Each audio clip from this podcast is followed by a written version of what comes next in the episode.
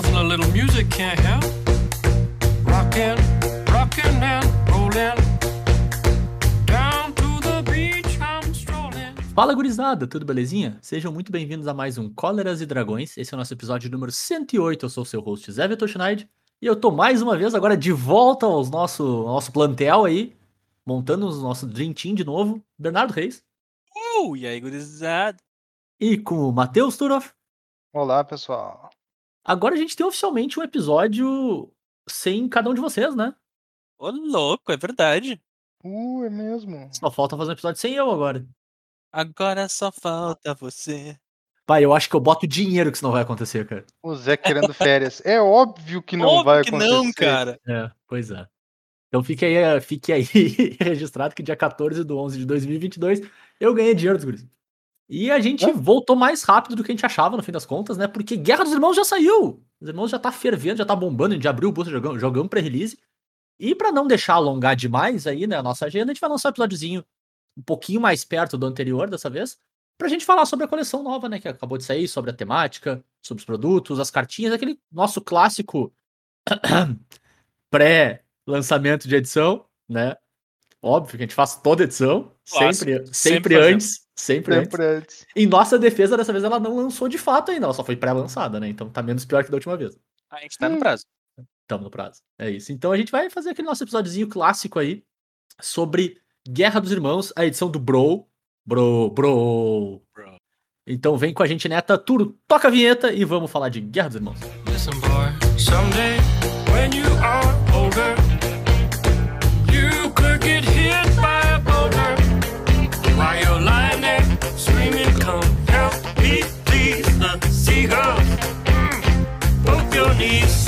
Então, Matheus, explica pra gente o que que tá acontecendo em Guerra dos Irmãos, assim, além de uma guerra entre dois irmãos, que eu acho que dessa vez o nome não deixa a gente enrolar demais.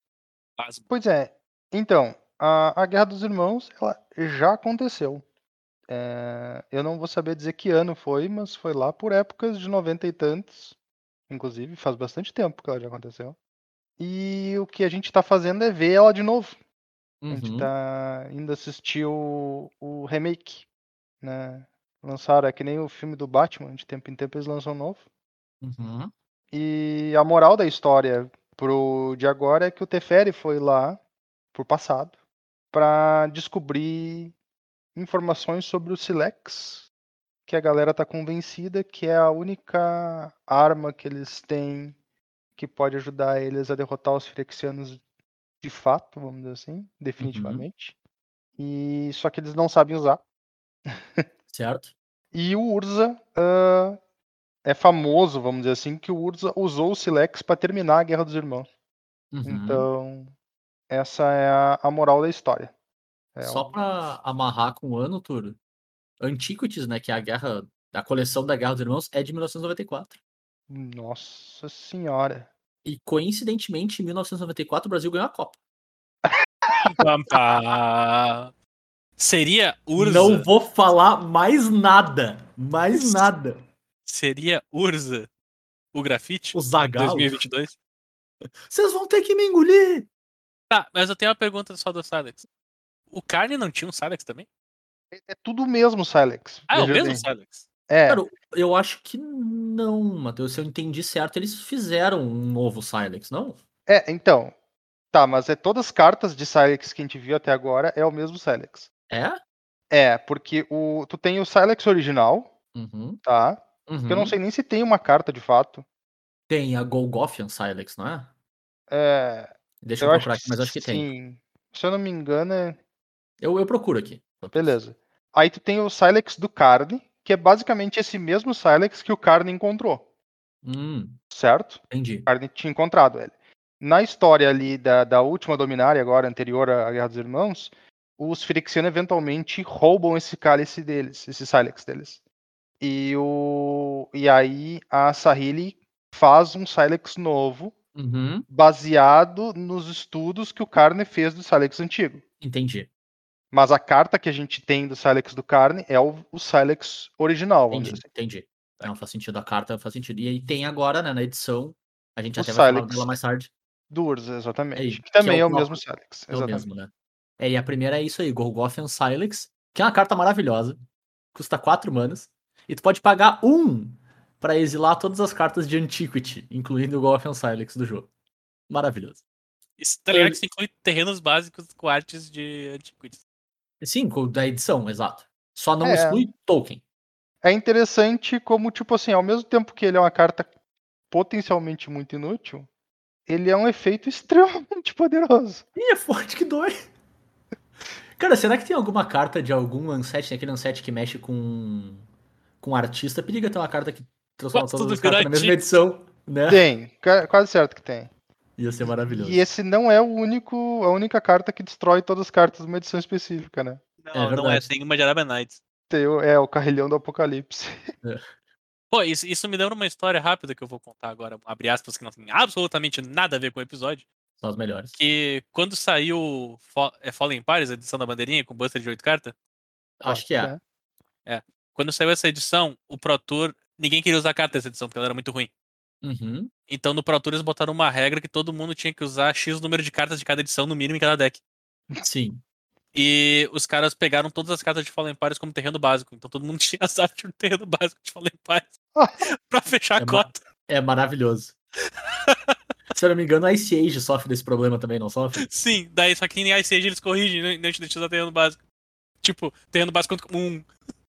Corrigiram. Corrigir. Corrigiram, em vez de corrigir de verdade, não, né? Corrigiram a falha que eles tinham deixado na regra deles. Cara, isso é quase tu ter que correr uns 100 metros com barreiras antes de jogar o Pro Tour, tá ligado?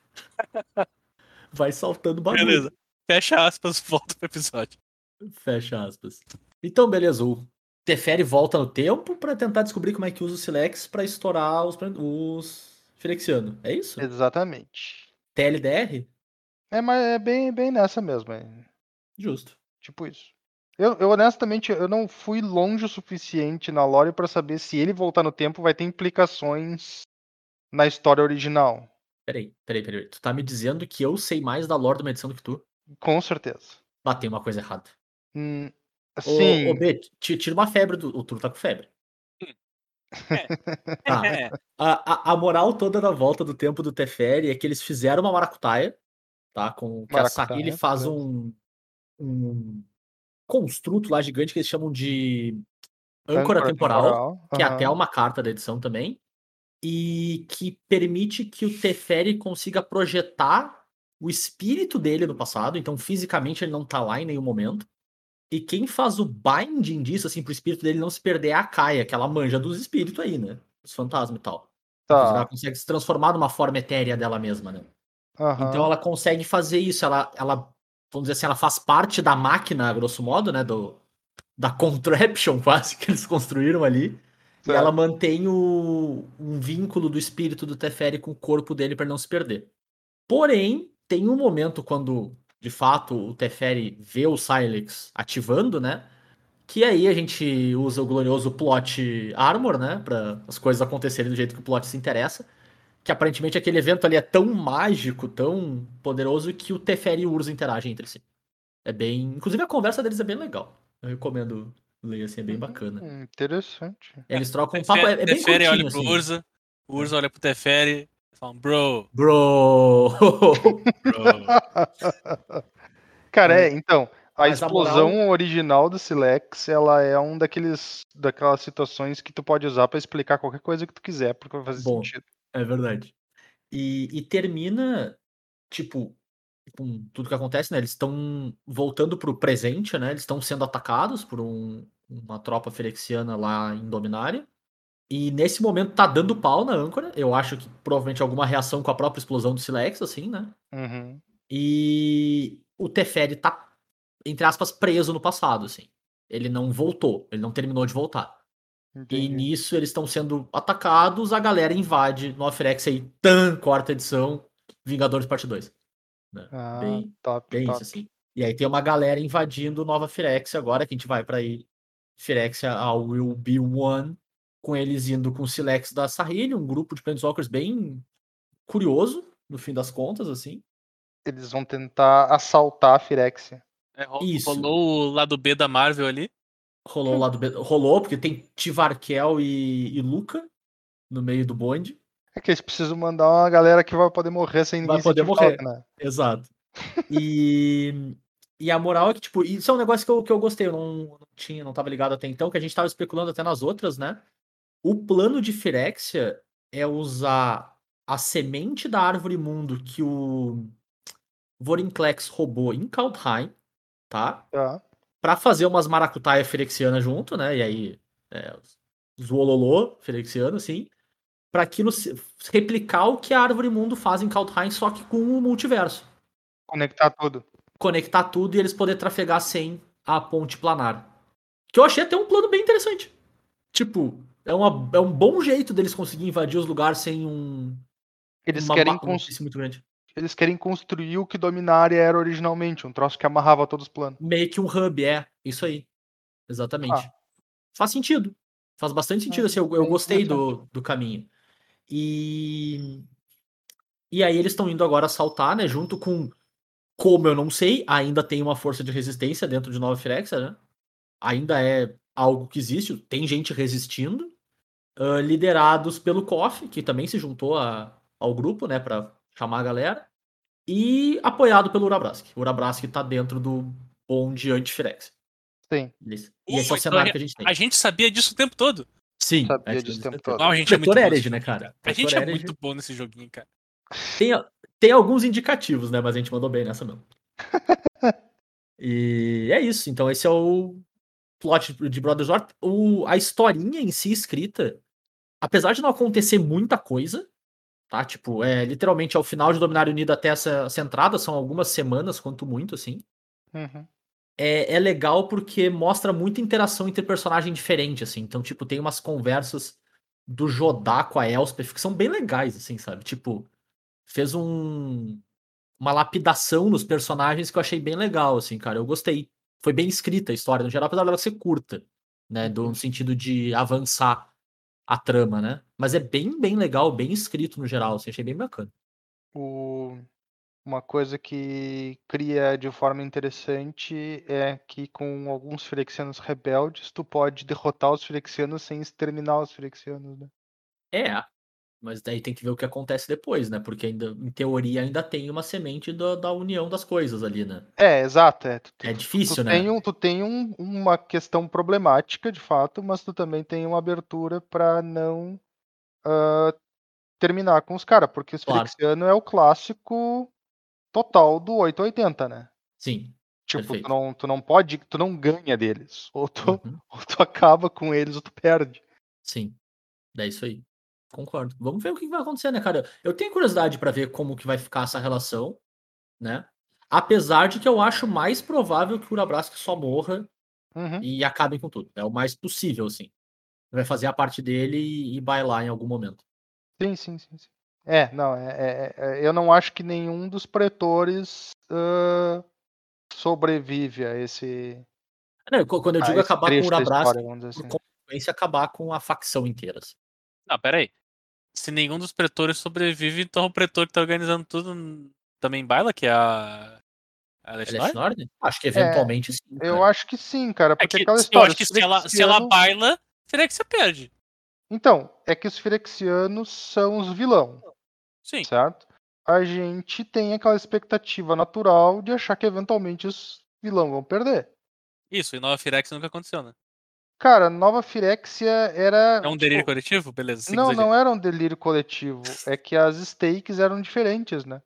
A, a alternativa é qual? Eles conseguir derrotar a Firexia só o suficiente pra deixar eles presos de novo em Nova Firexia? É, eu, eu, eu, eu tenho uma teoria meio parecida com, vamos lá, paralelos mundiais, assim, tá ligado? É quase, o- tu não tem como tolerar o intolerante, sabe? Ou tu acaba com tudo aquilo ali, ou tu vai perder eventualmente, sabe? Se tu tentar conviver com, sabe? É muito fácil aquilo desenvolver de novo pro caminho onde o objetivo é tomar conta de tudo, né? O, pi- o pior é que eu não posso nem fazer piada que vai chegar uma Tamil muito louca e de repente tacar tudo na lua. Porque a Tamil tá do lado Porque tem um problema, se tu tacar a Firexia na lua, tu tem problema, é. É, então. Tu vai ter ah, skills Firexianos.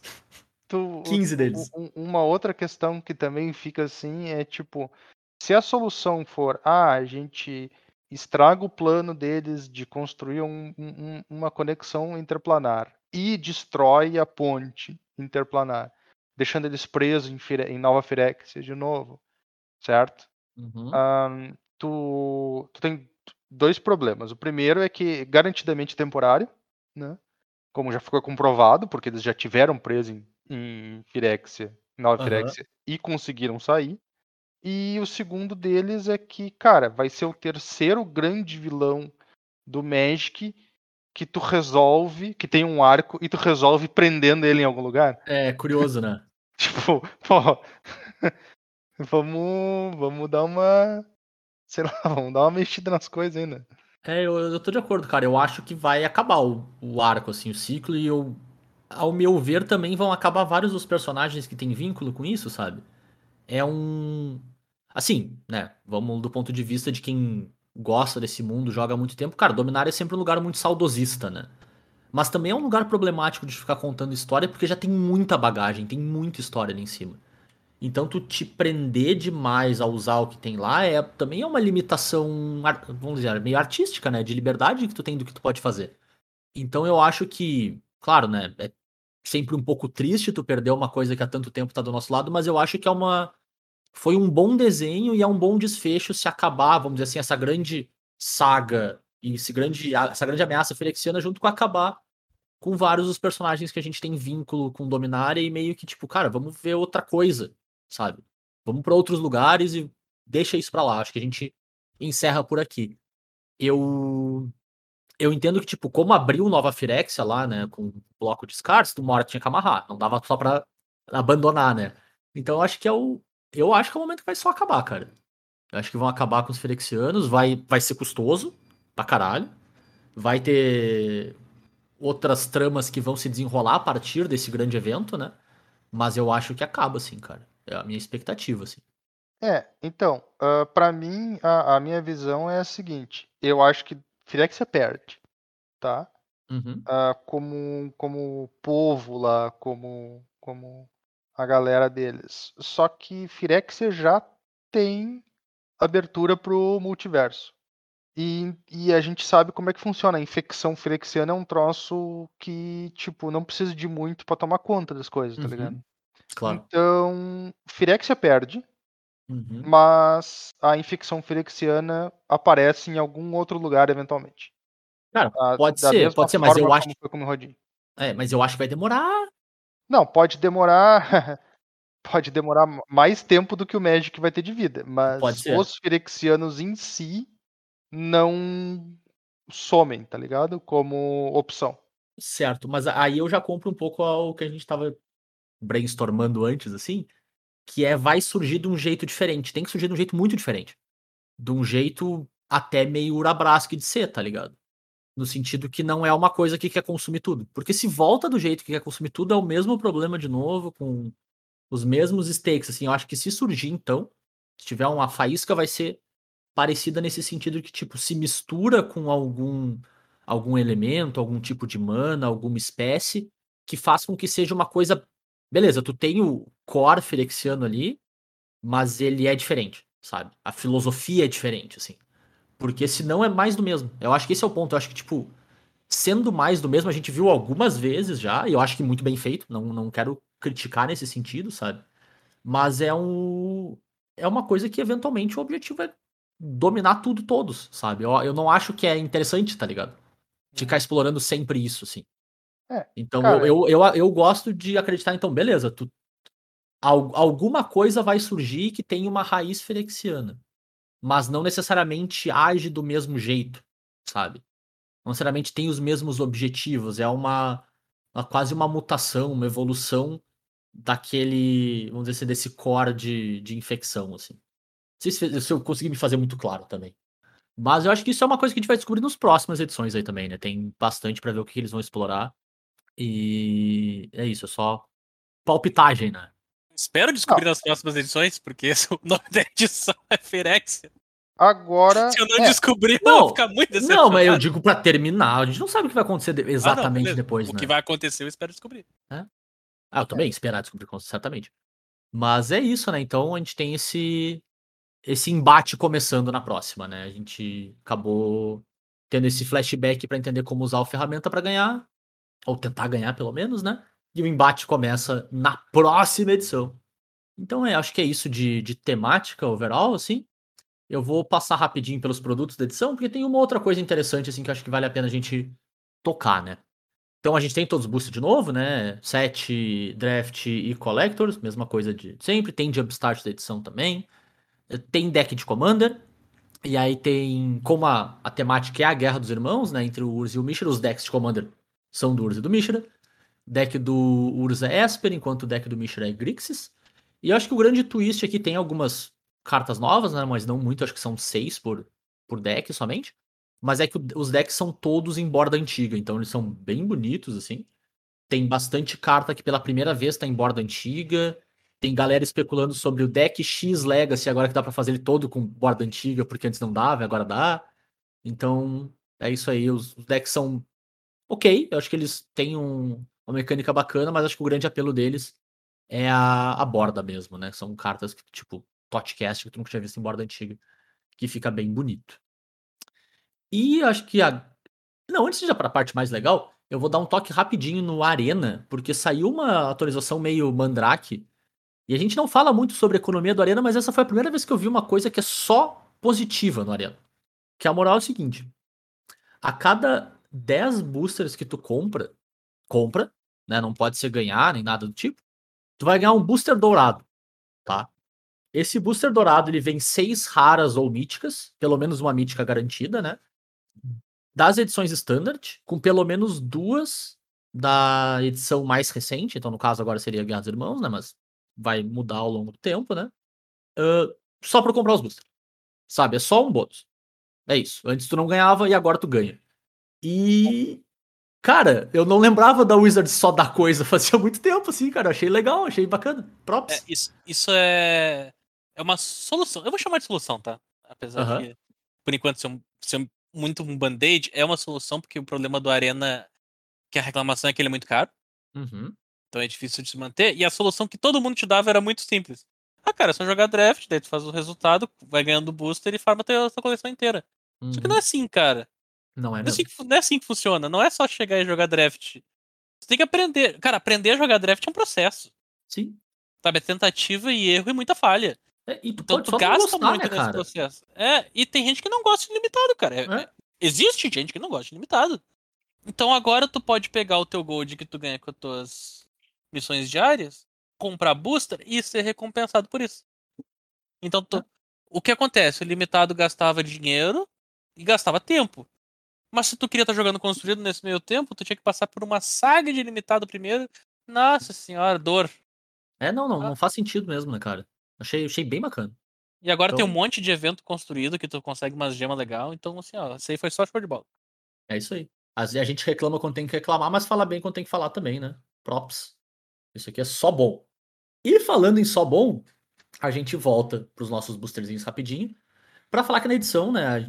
Quem já jogou para release já vai ter visto também. A gente tem alguns artefatos retrô. São cartas que elas não fazem parte da edição, de fato mas elas valem no limitado, né? É parecido com o arquivo místico lá de Strixhaven. Então tu pode usar no limitado, mas elas não entram no standard, não entram no, no Pioneer, so on and so forth. E elas têm borda antiga também. Tem algumas que ficaram muito bonitas.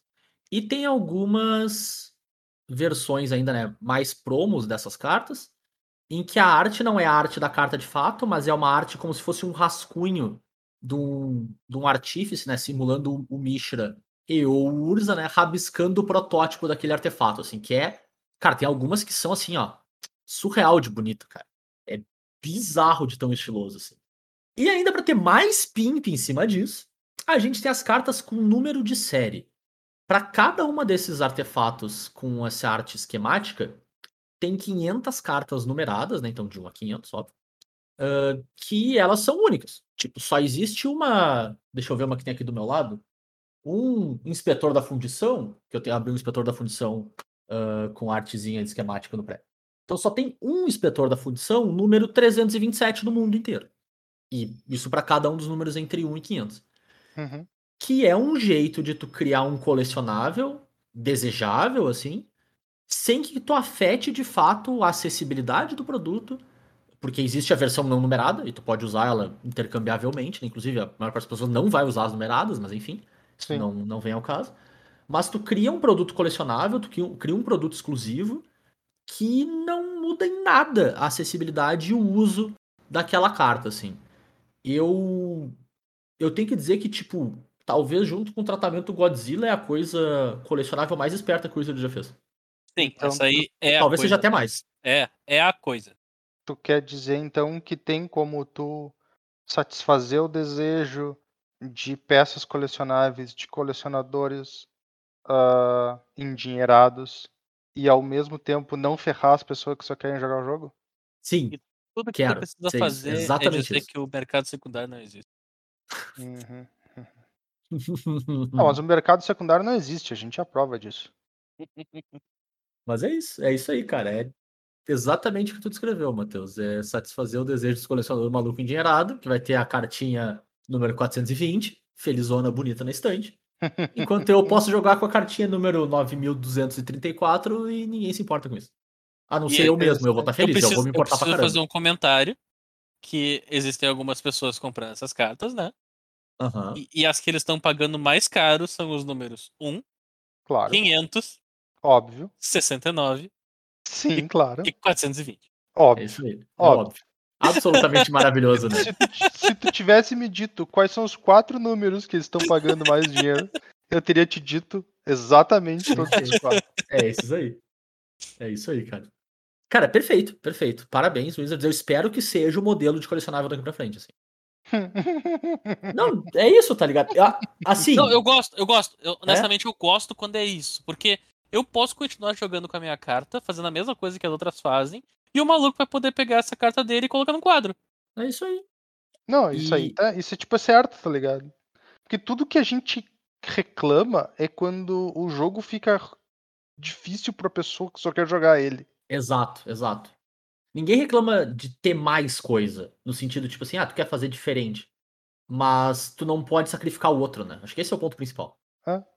E, e assim, eu consigo acreditar que por pelo menos um ano talvez a gente não veja isso ainda, porque talvez seja edição de teste pra ver, porque a gente sabe que os ciclos de Magic são longos, né? Sim, sim, As coisas que eles testam agora só vão entrar em- na esteira daqui a duas, três edições, assim.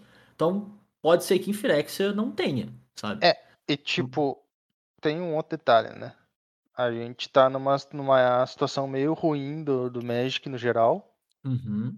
Então, verdade. quando vê os números vão ser ruins, e eles nem, vão, nem nunca vão constatar que é- o pessoal gostou desse approach deles.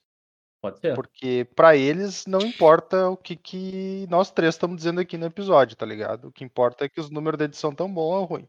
É, os números mágicos imaginários na planilha estão pra Exato, cima. estão né? pra cima ou pra baixo. é. É. E, e- e hoje em dia tem alguns números razoavelmente pra baixo. Exatamente. Enfim, vamos torcer para que se, se né, o modelo bem de colecionável se manter seja esse. Acho que isso é o melhor que a gente pode fazer. E é isso. O pior é que a gente não consegue nem contribuir pro número ser, ser positivo, porque apesar de eu adorar a ideia, eu nunca vou ter uma carta dessa na minha vida, tá ligado? Sim. Pra nós, né, cara? A É. gente não é o público-alvo. do troço. Exato, exato, exatamente. A gente, a gente não é o público-alvo do troço excessivo, a gente não é o público-alvo do troço caro. Quem é a gente, cara? Ô, Eu sou- Bernardo, é, eu sei, eu, eu sei que é véspera de feriado, mas essas perguntas não dá pra fazer, cara. Essas aqui são complicadas. Bem-vindos ao podcast Filosofias e Dragões. Exatamente. Hoje a gente vai chegar na estudar- parte das cóleras. Hoje a gente vai estudar a caverna. Meu Deus, o mito da caverna. O mito da caverna. Show demais. E, por fim, gurizada, antes da gente entrar no nas cartas da edição, né, nossos highlights clássicos aí, a gente queria mais uma vez agradecer aí ao Wizards, quando ela acerta a gente tem que dar os props, né? Que nos convidou mais uma vez pro Early Access da edição, então obrigado Carol, obrigado Wizards pelo convite, a gente participou ali na quinta-feira do, na, caso, na quinta-feira antes da gravação desse episódio, né, no dia 10? Foi dia 10, né? Isso, dia 10 de novembro, então a gente participou do Early Access de, de Brothers War, Uh, tivemos alguns probleminhas técnicos, porque eu acabei de descobrir que a, a minha placa de vídeo não tancou e foi de base, né? Mas tudo bem. Usei certo, Bernardo, essa expressão de jovem aí.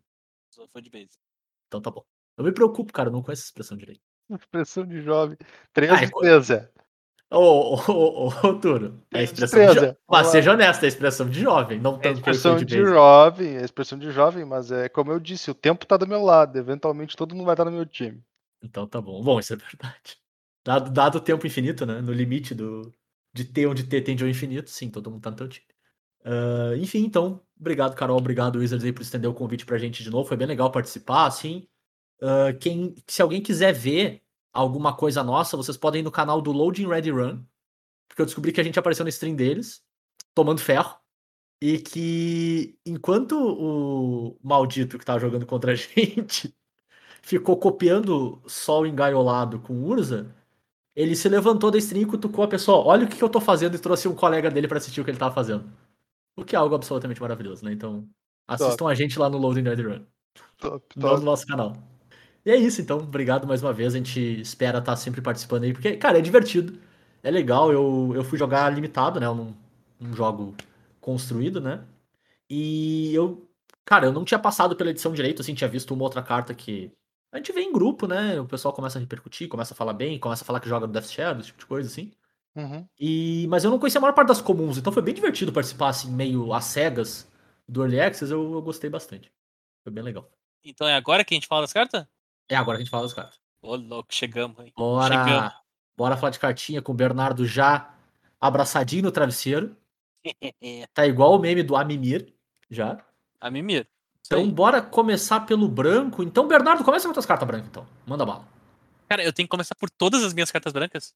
Todas. Todas elas. Todas elas? Todas elas. Tá bom, então.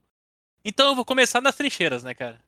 Muito é bem. lá que eu vou começar, porque nas trincheiras é um encantamento branco, de três manas, um branco-branco, que diz: as criaturas que você controla recebem mais um, mais um. Familiar? Show. Uhum. Bastante. Tem uma carta que termina aí, né? Tem. Algumas. Era, era, era bem boa, inclusive. Então, essa aqui continua. Tu pode pagar 5 em uma branca e exilar permanente alvo não terreno que você não controla até nas trincheiras sair do campo de batalha. Isso parece muito roubado, mas continua. Ative somente como um feitiço e uma única vez. Então, Muito assim, legal, né? eu adoro o design dessa carta. Eu só não gosto que essa carta é mítica. Eu entendo porque que ela é mítica, calma lá. Uhum. Mas eu não gosto que ela é mítica. Claro. Porque isso aqui é típica carta que tu quer 4 num deck que quer ser feito. De mais um, mais um. Uhum. Com certeza. Porque é uma antífona gloriosa, pra quem não pegou a referência. E esse efeito adicional de poder gastar tuas manas extras pra exilar uma permanente, enquanto esse encantamento que tu já quer tirar de campo continua em campo, é, é, é só adicionar mana sync a uma coisa já muito efetiva. Uhum. Que é dar esse mais um, mais um. Então eu adoro todo o contexto dessa carta. O nome é legal. O É flavor legal. text é legal. O que ela faz é legal. A velocidade que elas faz essas coisas, só como feitiço e só uma vez, também é muito legal. Não gostei Uhum. do mítico, entendo, mas não gostei. Ela, Isso- pra mim, parece uma carta que tem um power level bem bom, sem ser nenhum absurdo. Uhum, Correto. É exatamente isso que. É isso. Essa é a impressão que a carta me passou. Tu olha pra ela e diz, show! E é isso. Tu consegue pensar todas as coisas que ela pode fazer sem ser boa demais. Uhum. Ao mesmo tempo que, tipo, tem uma chance dela simplesmente passar e não jogar nada. Exato, tem chance dela de jogar. É. Mas se tiver o deck dela, ela vai ser uma parte do deck, não vai. Se não é a carta nem se diz se o deck existe ou não, né? É, ela, ela não se Só a sustenta por si só, né? É. Ela precisa que exista um deck de antífona. Sim. E com a quantidade de soldado que saiu, capaz que. Uhum. Capaz Capaz, que que, tenha. É É verdade. capaz que tenha, de fato. Muito bem. Matheus, as tuas cartinhas brancas, por favores. Então vamos pra mim. E eu vou começar com Loran da terceira via. Bu! Escolheu a terceira via, né, cara? Bu! Tinha que ser o turno mesmo. Eu sou isentão. Isentão. Ah, três manas por uma 2-1 criatura lendária, com vigilância. Quando ela entra no campo de batalha, tu destrói até um artefato ou encantamento alvo. E tu pode virar ela para você e o oponente alvo comprar um card. Então, alguns detalhes aqui que são interessantes. Primeiro, uma criatura de três manas entra no jogo, destrói artefato encantamento. A gente já tem isso no verde, agora a gente tem no branco. Ou. É staple de Commander no geral Uhum. certo? Vamos colocar dessa forma. As duas cores, tanto verde quanto branco, são as cores do Commander que mais se importam em usar efeitos nas criaturas. E criaturas. E E criaturas, exato. Então, cai muito bem. Ela. Eu diria que automaticamente substitui já o Reclamation Sage em qualquer deck que possa usar qualquer um dos dois. Se, se é que não vai ser adicional, né? É, a menos Porque que ele se é- importe com elfo. É, é bem verdade. É. E tem um detalhe que de início eu não tinha prestado atenção, mas que me chamaram a atenção e que eu achei De nada. sensacional. Exatamente, foi o Zé, inclusive. Que se tu joga CEDH, um dos, uma das formas mais clássicas de acabar uma partida de CEDH é exilar todo o teu grave de alguma uh, todo o teu deck de alguma forma e conjurar um, um oráculo de taça. E aí tu ganha o jogo na hora. Essa carta permite ah, tu travar esse combo, porque o oponente não pode exilar todo o deck dele, porque em resposta ao oráculo de taça resolver, tu faz ele comprar uma carta e ele perde o jogo. Então ele tem que primeiro remover essa criatura para depois poder tentar ganhar o, jogo. Então ela funciona como um soft lock de um dos combos mais ah, dominante do formato, Uhum. o que pra mim é top, show de bola. É- Além é- disso, é- ela é pode ser teu clean, né? comandante se tu quiser.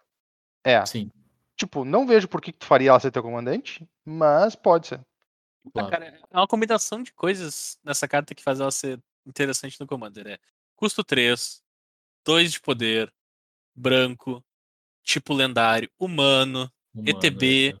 mais habilidade de draw. Tipo, vai, vai, vai continuando. Uhum. Tudo isso que eu falei é relevante. Uhum, exatamente. É isso. E em seguida, eu, a minha próxima cartinha, que é o Select de Urza, que a gente já tinha comentado. É uma carta branca democraticamente escolhida. É, vamos, vamos aproveitar essa chance para explicar, ô, Matheus. Não. Vamos. Eu não sou o Ô, Matheus, mas não. O que acontece é o seguinte, a, Ei, a cadê, cadê a minha Wizards opinião? modificou a forma como eles organizam as cartas deles na galeria deles. Hoje em dia não é mais só por cor da carta, e sim por identidade de mana.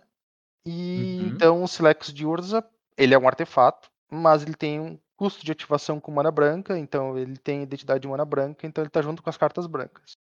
Cara, eu só É, quero dizer que eu perdi numa votação democrática de 2x1, então eu vou lá pra frente da Wizards Boa. e vou ficar lá até mudarem isso, Me traz um Dungeon.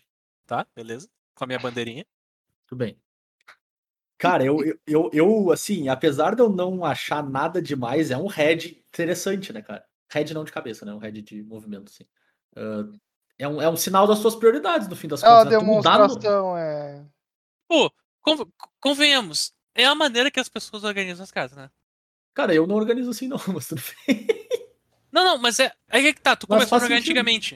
A Claro. galera que começou a jogar na época Commander cada edição, organiza assim. Eu acho que sim mesmo. Cara, sim. eu quando eu organizava as cartas do meu cubo, eu organizava dessa forma, muitas vezes. Não, não é uma coisa muito alienígena de se fazer, não.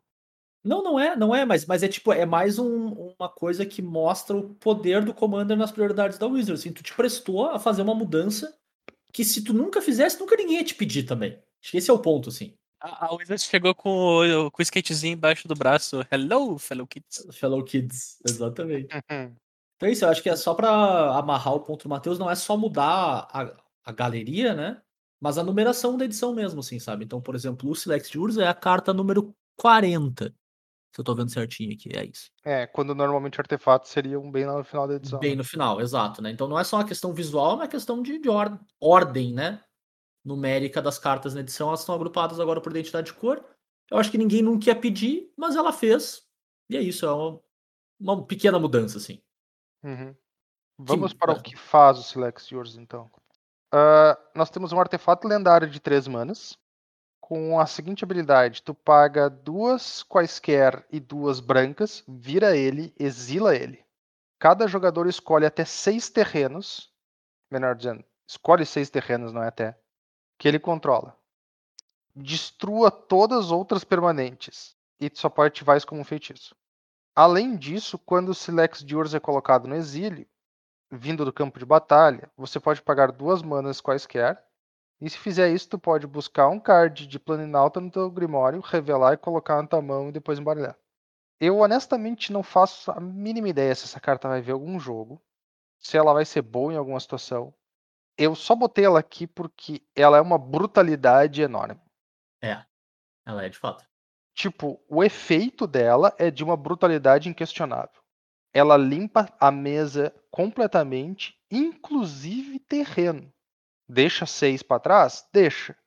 Mas ainda assim, mais que seis ela leva embora. Então, tá aí. Tipo, power level bruto, puro. Uhum. Talvez, talvez não veja o jogo porque custo mana, de repente, ativação meio restritivo, etc, etc, mas Uhum. Eu acho interessante que se tu consegue piscar ela de algum modo, tu consegue ficar tutorando o Planeswalker. É, é uma- é uma- é uma baita de uma bobagem, mas eu olhei pra isso e pensei, ah, não depende uma coisa da outra, né? tu dá um blink nela. É, tu pode tutorar um Planeswalker por duas manas. Mas eu concordo, o efeito é bem, bem forte mesmo. Não dá, não dá pra dizer que não. Imagino que vai ter, vão ter casas que vão usar ela melhor do que, do que outras. E é um, mais um entre um. Vamos dizer, uma pletora de opções de board wipe que tu tem. Talvez seja um dos mais. com o teto mais alto, assim. Mas ele te cobra por isso, né? O custo de mana não é barato. São. Quer queira que não te baixar e fazer. São sete manas, né? Uhum. Muito que bem. Eu vou para minha cartinha branca, então todas as minhas uma cartinha branca. Eu trouxe a partição da alma, que é uma mágica instantânea de uma e uma branca, que diz: exila permanente alvo não de terreno. Enquanto aquele card permanecer exilado, seu dono pode jogá-lo. Uma mágica conjurada por um oponente dessa forma custa dois a mais para ser conjurada. Duas manas genéricas a mais. Cara, eu achei uma mágica muito versátil no geral, assim, sabe? Ela pode tanto entrar num, num deck agressivo pra resolver uma coisa problemática temporariamente, assim, e às vezes tudo que tu precisa é desse tempo que essas duas manas a mais no custo pro teu oponente jogar de novo te dão pra ganhar o jogo. Ela pode ser um mecanismo de proteção pra alguma coisa que tu só não quer perder, sabe? Mesmo que temporariamente tu vai ficar sem ela, tu pode refazer de novo. Ah, quanto só uma ferramenta que remove algo, sabe? Eu achei bem, bem versátil, acho que tu consegue fazer bastante, bastante coisa com essa mágica. Ela não te cobra muito no custo de mana, nem no, na dificuldade de conjurar, assim. Então é uma carta que eu, que eu gostei bastante, assim, eu vejo ela com potencial, acho que talvez não tão alto assim para construído, mas vejo com bastante potencial para commander, bastante potencial pro CDH da vida, que resolver uma coisa por duas manas temporariamente, às vezes é é a mesma coisa que resolver para sempre.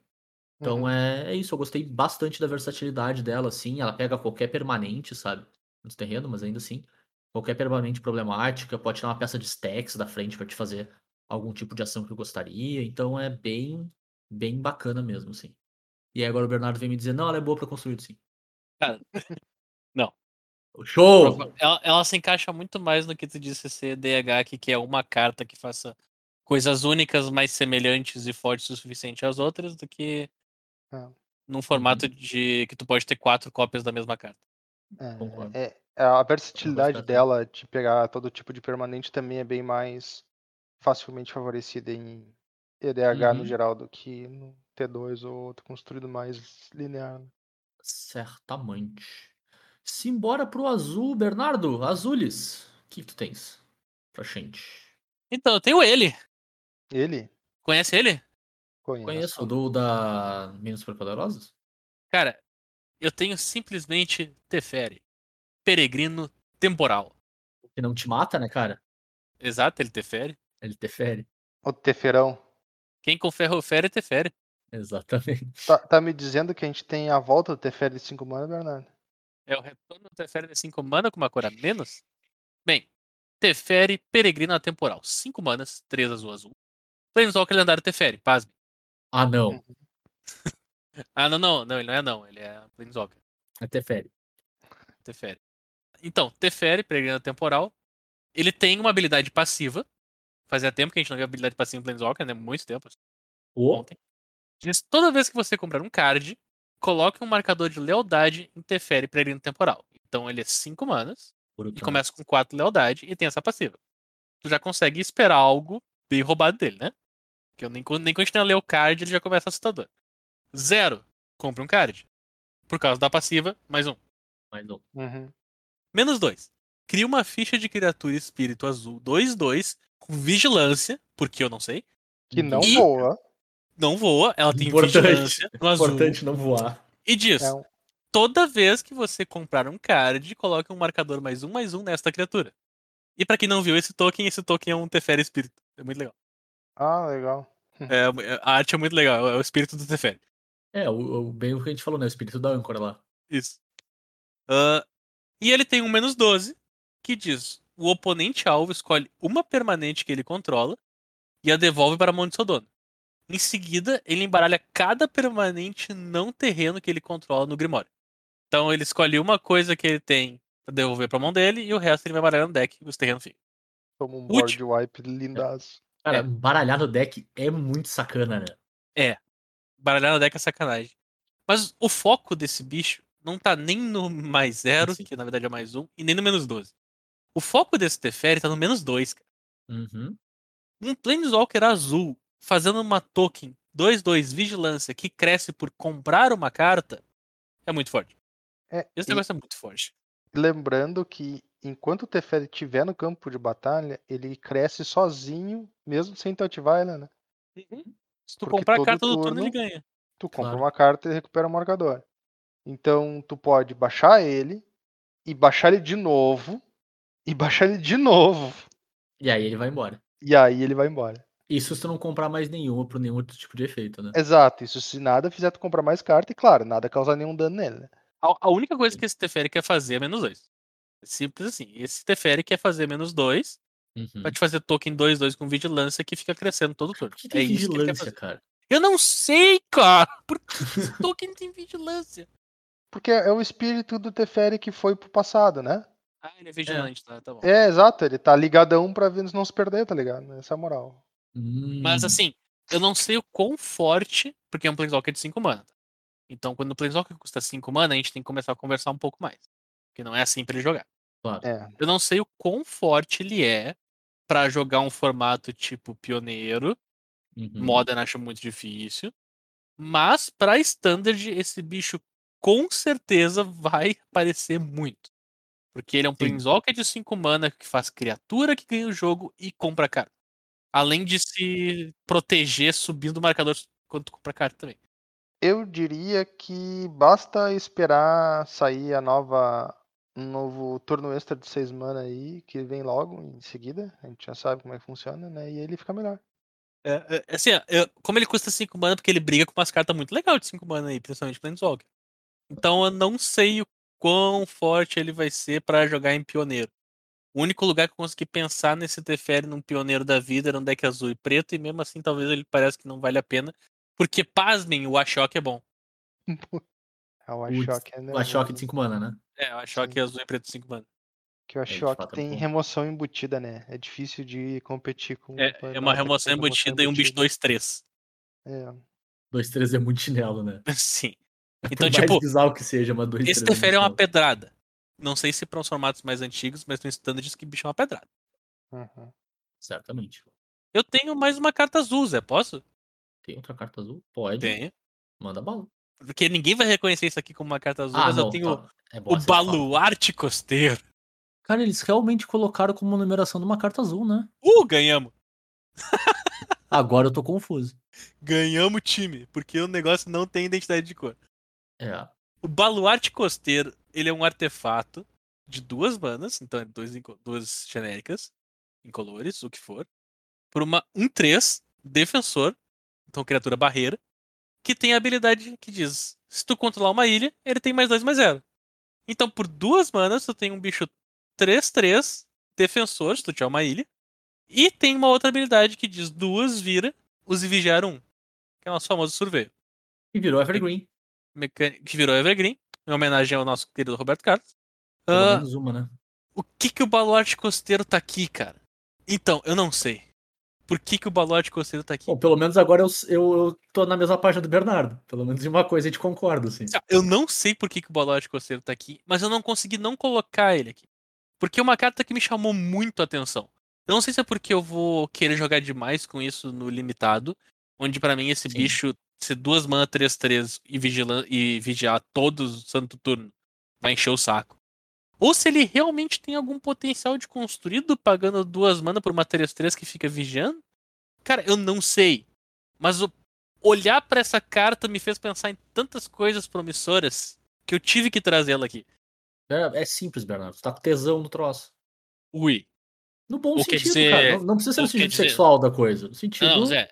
É que assim, da hora. Ué. Exatamente. Exatamente nesse tom. Vou. Posso dar a minha, minha impressão de pré-release e, e selados? Liga. Uhum. Tu tem muito mana sim que o vigiar dele não é tão relevante quanto parece, mas ela joga bem. Tranquilo. É isso, é essa sensação que eu fiquei. Tipo, tem muito lugar pra enfiar mana. Então eu, eu, eu experimentei nos, nos dois decks que eu fiz, entre aspas, porque eu era do meu parceiro no 2HG. Mas tu tem muito lugar pra enfiar mana. Então, de vez em quando tu vai usar, mas não é todo santo turno. Inclusive é na minoria dos turnos, assim. Então, Mas isso, é bom. Isso, isso é lado, né? Ah, isso encelado, sim. Eu eh, Então, eu, eu ainda não tive experiência com draft, porque. É. também não. Ah, lança amanhã? Exatamente. Ah, Amanhã, não é quinta? é amanhã? É amanhã. É dia Eu 15, também. né? Não sei. Eu achava que era quinta. Então, o, a edição vai lançar e daí a gente vai descobrir sobre o draft. Boa. E ela pode ser horrorosa no draft também, não importa. A carta, o design da carta eu achei incrível demais pra não trazer aqui. Justo. Não, e é essa, normalmente essas criaturas duas mana 3, 3 defensor, que a gente vê algumas versões delas, já elas são relevantes só por si, só, só por isso, às vezes. Sabe? Só Sim, por tu e, el- e elas são conseguir- tipo o D. Que tu É. coloca ali só pra dizer que elas estão. Só que essa aqui faz algo, cara. Uhum. Concordo contigo. Muito que bem. Matheus, tu tem uma carta azul pra gente. Tenho uma carta azul chamado Motor de Surto. Ah! Duas manas quaisquer por uma criatura artefato 3-2 com defensor também. É pior que a do Bernardo. É pior que a do Bernardo. Bernardo mas o cara faz o que pode, né? O Bernardo escolheu antes de mim. Faz sentido, faz sentido. Acontece. Ah, no entanto, o motor de surto ele é um Pokémon. Ele tem três habilidades. A primeira delas é uma mana azul para ativar. Ele perde defensor e ganha. Essa criatura não pode ser bloqueada. Com ênfase no fato de que isso não é até o final do turno. Então é para sempre. Ele se torna uma criatura 3-2 que não pode ser bloqueada. No meu livro- Essa primeira parte já é uma pedrada, tá? Já. É, eu, eu ia dizer, no meu livro já é bom o suficiente. Sim. tá? Já é bom o suficiente. Beleza. Então, o, o baseline dele eu acho que já é já é razoável. A segunda habilidade dele é 3 manas, ele torna-se azul e tem poder e resistência básico 5/4. Então, ele cresce como mais 2 mais 2, né? Tu só pode ativar essa habilidade se ele não tem defensor. E no caso, ele só vai ter perdido defensor se tu ti- ativou a primeira habilidade. Né? Ou se tu fez algum automutreta, mas é provável que tenha sido. Então, dessa forma, ele vai garantindo que tu tem que ter o level antigo para chegar no próximo level. E a terceira habilidade dele, que é tipo cereja no bolo, ah, seis manas, tu compra três cartas. Ah, Ou Tu ativa apenas se ele for azul e apenas uma vez. Então tu não pode continuar. Não, apenas uma vez Ah. pro jogo. É tipo, honestamente, eu não sei muito bem qual é a partida onde tu teve uma criatura 3-2 imbloqueável por pelo menos uns dois Cinco, turnos, 5, 4. certo? E aí depois uma 5-4 imbloqueável por mais uns 3 turnos, e tu precisa comprar três cartas. Mas, beleza. Tá? Eu Tipo, posso ou não ter feito tudo isso num turno ali no, no selado da edição. ah, bom, é, nesse caso. Tudo Aí isso. tu realmente comprou essas cartas. É isso aí. Bom, é- é- eu vou evitar comentários sobre a. Vamos dizer assim, as características psíquicas do Bernardo. Mas tudo bem. Então, bora lá que eu tenho uma cartinha azul também. Mais uma cartinha de Commander aqui pra nossa listinha, que é a Hercule, a Maga Mestra. Que é um azul azul para uma criatura lendária, humano mago conselheiro 2-4 para uma rara, cuja versão com arte estendida é mítica, o que é incrível. É, é isso aí. A Wizards errou em alguma delas. E é isso aí. É incrível. Seria esse o retorno de Huck? Não, essa, Basicamente. essa carta é rara, porque o Rzinho é raro. Sim, sim, só que se tu pega a carta com arte estendida, que vem no set no Collector Booster, ela é mítica. Não é só o símbolo que é mítico, o- vem o Mzinho de mítico Ah, também. eu não cheguei a conferir isso, mas o símbolo certamente é mítico. Tem Tá. o M de mítico. Tem? Então show. Tá, então ela é as duas raridades, beleza. Ela, exatamente. Se um dia a gente lançar um anti-pauper, ela vale no anti-pauper. É isso aí. Então, é o seguinte, no início da tua etapa final, se tu tiver conjurado uma mágica que não seja de criatura nesse turno, revela cinco cartas do topo do teu deck. Para cada tipo de card entre as mágicas não de criatura que você conjurou nesse turno, tu pode colocar em sua mão um card daquele tipo dentre os cards revelados e coloca o resto no fundo do Grimório em ordem aleatória. Então, basicamente, tipo, fiz uma Sorcery, revela 5 do topo, tem uma Sorcery, eu posso pegar.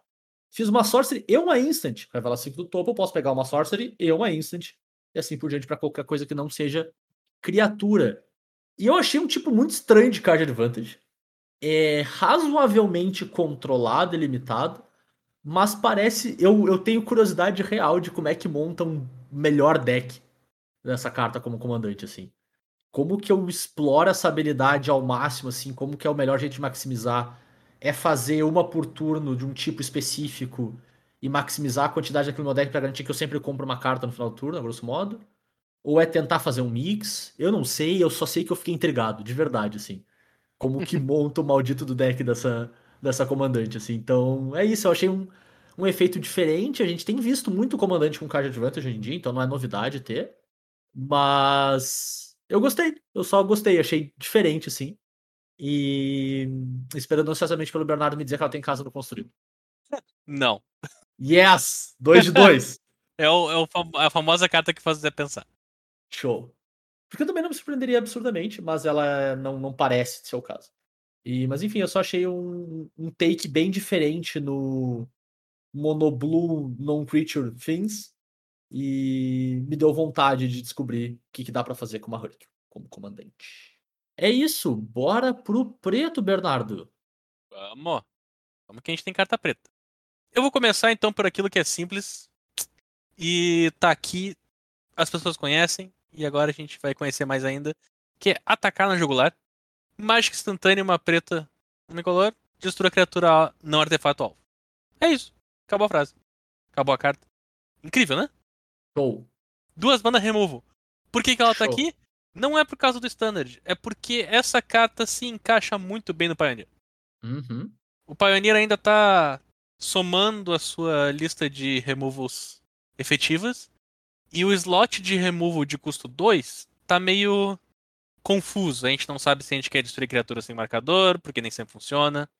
A gente não sabe se a gente quer destruir criatura de custo 3, porque tem criatura de custo 4. A gente não sabe se a gente quer destruir criatura mo- monocolorida, ah, não lendária. Ah, cara, tem, tem, tem mais aí. Vai, vai indo a lista. Ah, não demônio.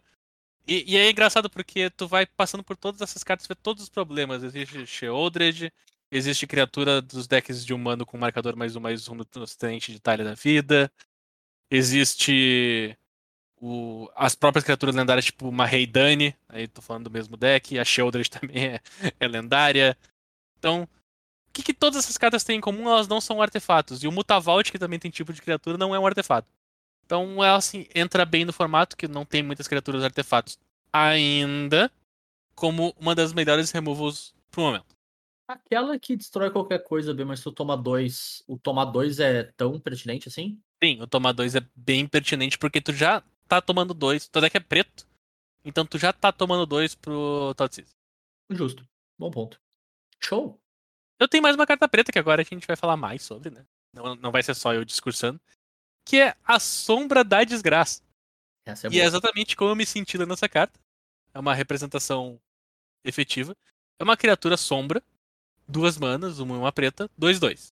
E ela tem dois textos. O primeiro diz: Se uma criatura que um oponente controla morreria, ao invés disso exilia. Então não hate.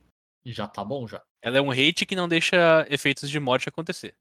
E ela tem o melhor efeito de sombra já feito até hoje. Que tu paga uma. Não é uma preta. Não é duas. É uma mana qualquer. E Sombra da Desgraça recebe mais um, mais um. Não é mais um, menos um.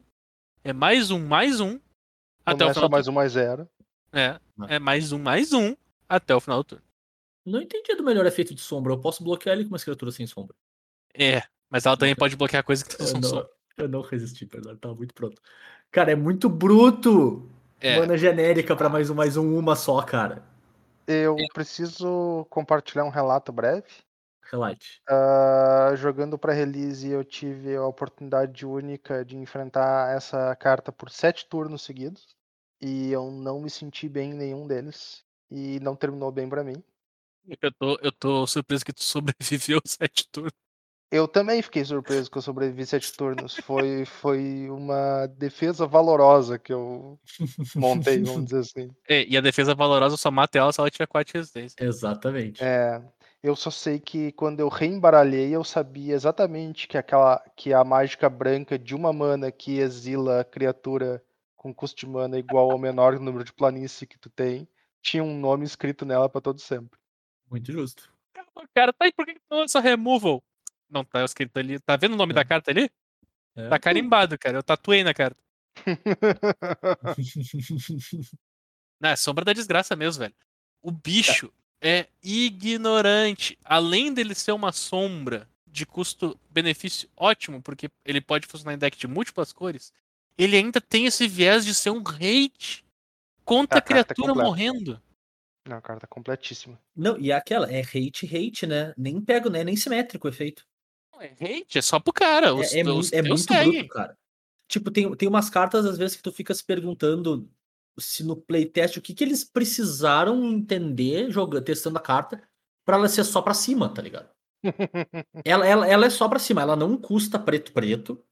Ela não custa mana colorida, nem mais de uma mana pra ativar habilidade. O efeito não é simétrico. Tipo, ela, ela, ela- todos os lados dela são upside. É. Sei lá. É isso aí, é boa. É, todo mundo olha pra algum- cima, menos o oponente olha pra baixo. É, só faltava ser Algum- artefato pra não tomar Go for the Throat, tá ligado? Só isso. Algum hate de cemitério razoavelmente forte estava sendo necessário, pelo É. jeito. É, e não é, às vezes não é nem o hate trigger, né? Ainda é o efeito de substituição, sabe? Que poderia ser o que ele, ah, toda vez que a criatura com oponente controla morre, exila do cemitério, porque pelo menos ela morre ainda, sabe? É, eu acho que Uhum. agora vai diminuir a farra do. do lutador lá de. Ah, sim, o Tenaz, né? Alguma coisa Isso. Tenaz. É. Azarão Tenaz. Azarão Tenaz, isso aí.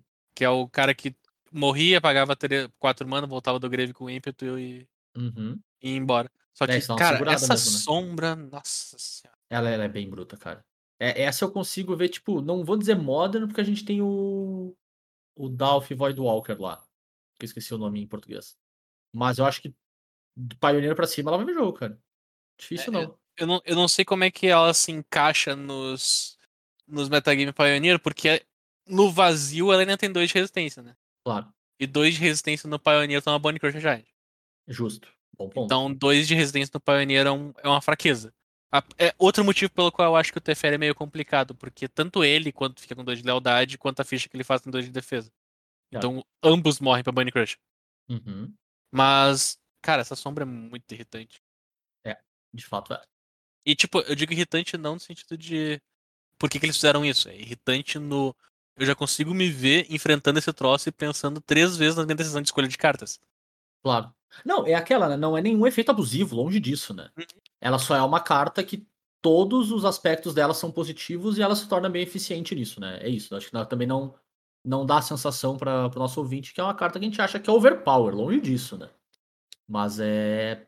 Ela só marca todas as caixinhas onde, tipo, onde ela pode ser boa, ela é boa. É, É ela, ganha o selo baita cartinha. É, Exato. ela, re- ela redefine drop 2 preto onde ela pode jogar, né? É isso. Sim. Tipo isso. Muito bem. Falando em drop 2 preto, Turo, quem tinha de drop 2 preto na tua listinha? Uhum. Eu trouxe para nós um intento diabólico.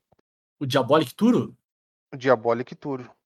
Ah, duas manas por um feitiço, que é um tutor. Procure um card em seu Grimório, coloque aquele card na sua mão e depois embaralhe.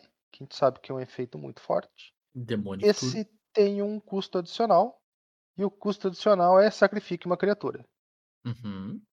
Ou seja, isso aqui é um tutor para um deck que tem criaturas e não se importa em perder algumas dessas criaturas para poder fazer o tutor. Uhum. Ou seja, ele se torna muito mais restrito do que, obviamente, o, o tutor demoníaco original, que é a carta que ele, vamos dizer assim, tem a, a origem dele. Né? Uhum. No entanto, não dá para subestimar o que, que realmente ele é. Ele é um tutor de duas manas ainda. Perfeito. né, e que busca qualquer carta do teu deck sem restrição alguma. Ah, o custo de sacrificar uma criatura é bem real, com certeza. Muito mais real para alguns decks do que para outros.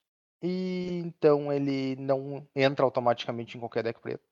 E talvez ele não venha jogar em nenhum deck preto, porque nunca se sabe. Claro. Acho que é estranho, mas ele é uma carta que tem um potencial bem interessante, talvez até de fazer surgir um deck para ele. Uhum. Porque é, de novo, né? Tutor de duas manas. Não dá pra ignorar tutor de duas manas. Concordo. Eu acho que é a clássica carta que vai ser muito testada de largada também. Tipo, do momento que tu tem ela no formato, tu vai tentar achar a melhor casa pra ela. Pode ser que tu acabe não achando uma casa que seja boa o suficiente ainda, né? Uhum. Mas é o tipo de carta que vale o teste demais, assim. Era muito poderoso tu fazer isso.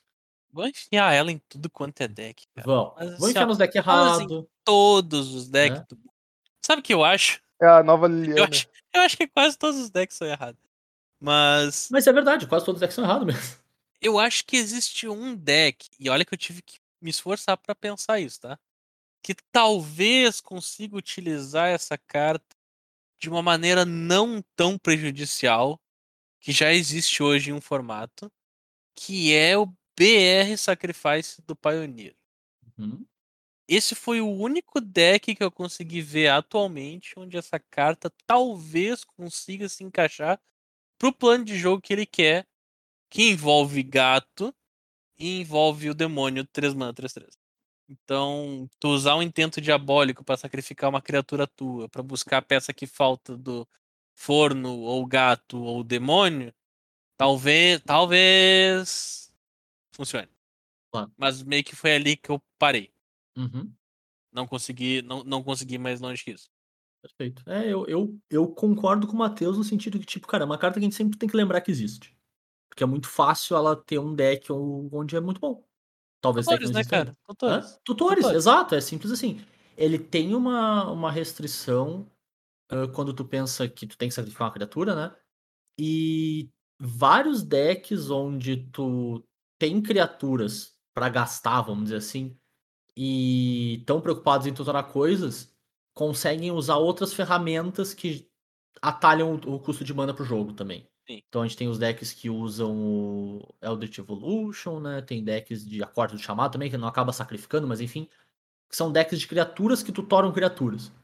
E eu, no primeiro, primeiro momento, pensei, pô, essa é uma carta pra um BG Algmoth, mas não precisa. Porque se um deck que tem criatura tutora criatura, tu tem opções melhores. Então, parece ser um deck que é um deck de criatura, mas tu tem uma peça que não é. E aí eu não sei se esse deck existe hoje. É, essa é, É- a parte complicada, né, cara? é, é É um difícil. deck que tem criatura pra sacrificar Sim. pra tutorar uma coisa que idealmente não é uma criatura, Não é uma porque senão criatura. seria a carta melhor. Exato. Exatamente. É. Ah, Será O que. deck ou- não tem verde, né? Cara, Ou o teu deck não tem verde, é outra opção. será que. Zé, será? Será? Agora, agora. Tu vai ter que ir longe comigo, tá? Eu adoro. Vai ter que fazer. Aqui vai ter que ir longe comigo. Simbora, deixa eu até servir o mate. E se existisse um deck? Eu vou até, vou até mudar o tom de voz aqui. E se existisse um deck onde o cara precisasse sacrificar um token pra tutorar uma carta específica que, resolvendo ela, tu basicamente ganhasse o jogo. Uhum. Vocês estão chegando onde é que eu tô chegando? Ainda não cheguei no deck, mas eu tava pensando nisso. Polymorph. Uhum. Polymorph. E se a gente fizesse isso num deck que quer usar criatividade indômita? É um Então caminho. tu já tem um monte de criaturas que tu quer sacrificar para resilar e tu tem uma carta que tu quer resolver pra te ganhar o jogo. Uhum. E aí tu pula pra 8 ou 12 versões do efeito, né? Exato. Então é aqui que termina meu momento Justo. muito louco. Eu já ia dizer. Eu, louco. eu já ia dizer o seguinte, cara. Se tu quer uma criatura que não presta pra nada, mas tu quer ter acesso a ela pra usar esse maldito instrutor, bota um companion no teu deck sem criatura e é isso aí. É, isso aí. Ou, melhor ainda, faz um deck de Lutre, um monte de one-off, já que a gente tá na, na vibe do Lutre, né, Bernardo?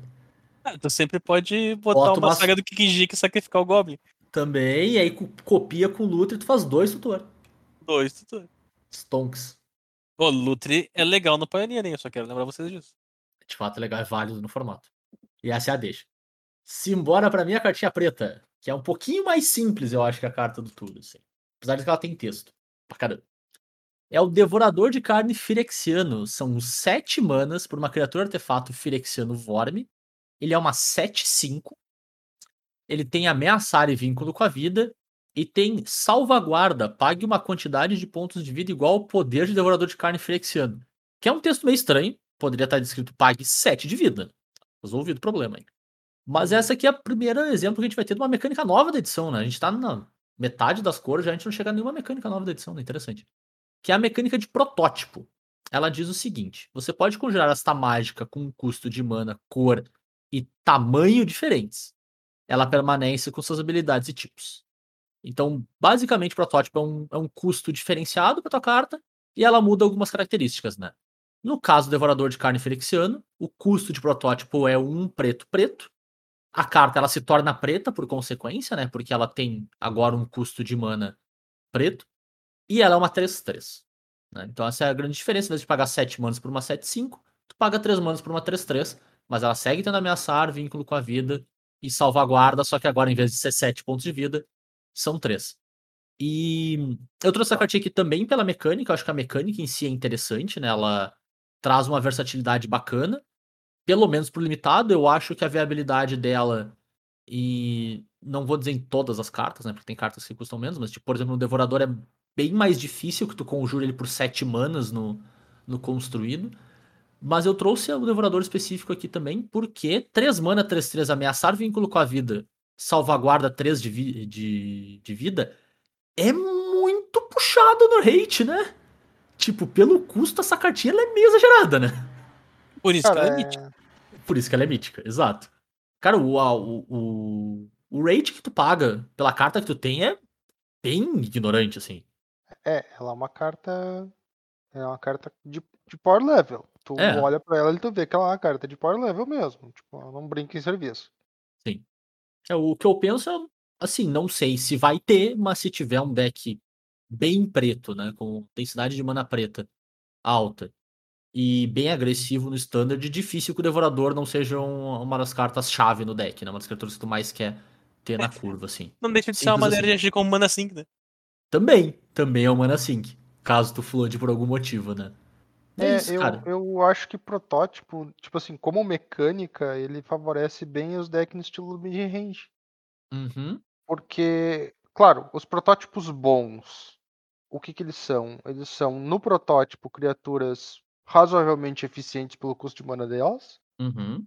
E é como se fosse uma mágica modular. Se tu compra ele lá no final do jogo, quando tu tem um monte de mana, tu faz uma versão gigante dessa mágica. Claro, perfeito. E aí, nesse caso aqui específico, fazer a versão gigante dela significa que mesmo que teu oponente tenha a resposta, ele vai tomar uma quantidade bem alta de dano pra responder. É, E, então. e nada é, impede do teu oponente tentar matar isso e tu pumpar o ataque desse bicho. exato. Também funciona. Então, assim, eu não acho que é uma carta que faz deck, longe disso. Mas se o deck existir, ela vai ser provavelmente uma das, das cartas mais importantes, assim. Uma das cartas que mais dá essa cola no meio da tua curva ali, né? Nossa, Uhum. imagina Então. o cara tentar matar isso, dá, isso dá mais 2, mais 0 e se morrer, volta pra cama. Minha nossa. É, Bah. Ah, E ainda vol... E aí, isso é um, é um detalhe interessante, né? Quando tu congela por protótipo. sete, sim. Exato.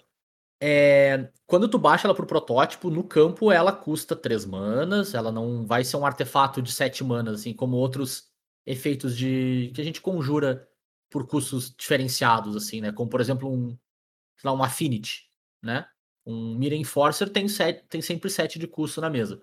O protótipo realmente modifica os atributos da carta. Mas se por algum motivo ela sai do campo e volta, ela volta sem o protótipo. Ela volta à versão ah, vamos dizer, original da carta, né? Porque daí sim, tu- ela só é protótipo se tu conjurá-la de fato pelo protótipo. Se ela entrar da pilha pro jogo através desse custo alternativo, né? Então, o efeito que o Bernardo citou, sim. ah, teu oponente toma 5 para resolver e tu ainda volta com uma 7-5 ameaçar vínculo com a vida, o ar de 7 de vida. é, É. É, de fato, é a palavra certa pra isso. Uma coisa que é interessante é que como a carta ela em campo ela tem né, todas as características que o protótipo deu para ela, como o Zé estava falando, né, o custo de mana dela muda, o custo de mana convertido dela muda, a cor dela muda e tudo mais. todos esses, esses atributos serão copiados por um clone caso ela venha a ser clonada. Também, importante. Então, é, ela, para todos os efeitos, ela é a carta que está escrita no protótipo. É como se ela tivesse ido até ali terminado. Uhum. É isso aí. Muito bem. Agora a gente vai pro vermelho, Bernardo. Puxa a onda do vermelho. Então eu vou começar com o fim. Quê? É, Lorde eu Aventura? tenho aqui pra vocês o fim da broderagem. Ah, não, cara. Então, então peraí, é isso aí. O Colar dos Dragões da semana termina por aqui. A gente agradece bastante o nosso ouvinte. Valeu, um abraço. Falou, pessoal. Porque o nome dessa carta aqui em português é o fim da fraternidade. Eu me recuso a aceitar que o nome dessa carta não é o fim da broderagem. É muito triste, né? É muito triste. Bem, vamos lá. Fim da fraternidade. Três manas. Um vermelho e vermelho. Feitiço. Escolha um. Fim da fraternidade causa 3 pontos de dano a cada criatura e a cada Planeswalker. Então temos aí Planeswalkers adicionados nas mágicas de remoção. Uhum. Ou destrua todos os artefatos com valor de mana igual ou inferior a 3. Por que chora, Zenger of the Gods? Hum, hum. Anger of the Gods tem a ligeira vantagem que Sim. exila, mas acaba aí. É isso aí. Porque toda versatilidade e efeito adicional de dano em Planeswalker tá aqui. Cara, é muito bruto, né? É. É, é só muito bom, cara. Cara, é muito bruto. 3 de dano em todas as criaturas. E Planeswalker é muito bruto. É. Que não deixa, ele não deixa passar ninguém. Uhum. Vai todo mundo sentir o fim da broderagem na pele. Não, E tipo, um clássico é o Planalta que entra em jogo, faz uma token, e aí, Uhum. beleza, tu resolveu o Planalta, ele já deixou algum valor, né? E essa carta aqui, com frequência, ela vai resolver o Planalta e a token que ele fez. Exato. Uhum. E eu quero colocar aqui o, o adicional. Essa carta no EDH, quanto maior o power level, melhor ela fica também. Muito pela segunda linha de texto. A segunda linha de texto em, mesa de commander de alto power level é sim. muito bom, cara. Uma arregaçada braba. Cara, É. tu, tu, tu destrói o jogo de todo mundo. Tu acaba com o cara que fez um Dockside Extortionist pra combar no outro turno, ou pra ter valor no outro turno. Cara, vai tudo, velho. Vai tudo. É, é muito forte. Tu acaba até com o cara que vai fazer o Dockside no próximo turno. Também. Com o adicional, e aí é quase o efeito contrário do, do construído mais padrão, né? Com o adicional que tu pode limpar uma mesa de stacks se tu precisar, assim. Então, cara, é- que carta bem boa, velho. Que carta É, ela se encaixa naquele padrão CDH de fazer dois efeitos fortes e únicos numa mesma Uhum. carta e com coisas semelhantes. Sim. Só que esse realmente, os dois são muito bons no rate, assim, também. Pelo, pelo, quanto de mana tu tá pagando, assim. Eu não me surpreenderia se essa carta fosse 4 mana e ela fosse boa, Hum. sabe? Por 3 ela só é bem puxada, assim. Também, mais uma vez, não chega a ser overpower, né? Afinal de contas é uma carta que é uma resposta, né? Difícil uma resposta ser uma coisa tão overpower assim. Mas ela, ela é toda pra cima também. Quer saber como essa carta funciona? Arrasta pra cima que eu explico. Arrasta pra cima. Bora lá, o Matheus não tem cartinhas vermelhas, então sou Jô. Vamos lá, eu trago um reprint. Vou começar aqui com um reprint, que é a Lança Veloz do Monastério. Uma mana vermelha, uma criatura humano monge, um, dois, ímpeto prowess. Show! Por que ela tá aqui? Porque é T2. T2 com um Swift Spear é legal. É isso aí. Joinha. Eu gosto muito do Swift Spear, cara. É uma carta legal. é isso aí. É só um bom reprint. Ela gera expectativas. É... É, isso com certeza. Eu, eu, eu acho uma carta com um design bacana, não chega a ser puxada, mas o, o deck consegue usá-la bem, usa muito bem, né? E é isso. Já tem no Pioneer, não vai adicionar pro formato, né? Não, não tem implicações maior que o, maiores que o Standard. Ah, não tem implicações nem no Pauper, porque ela já veio comum em outro, outra vez, apesar daquela ser incomum. Então, cara, é Standard. É Standard com Swift Spear. É isso aí. Eu, eu espero que ela veja jogo. É isso mas também que ela não vai definir nada, assim, é só uma carta legal. E agora tem uma nova arte para quem, por algum motivo que eu não consigo, nunca vou conseguir entender na minha vida, não gosta da arte anterior, mas por acaso não gostava, tem uma arte nova aí. Isso. E além disso, eu trago a minha cartinha que tem identidade de cor só vermelha, né? Que é o Dragão Mecânico Firexiano. Três manas para uma criatura artefato Firexiano Dragão, 2-2. Tem golpe duplo. Quando ele entra no campo de batalha, vindo do teu cemitério, tu pode descartar tua mão.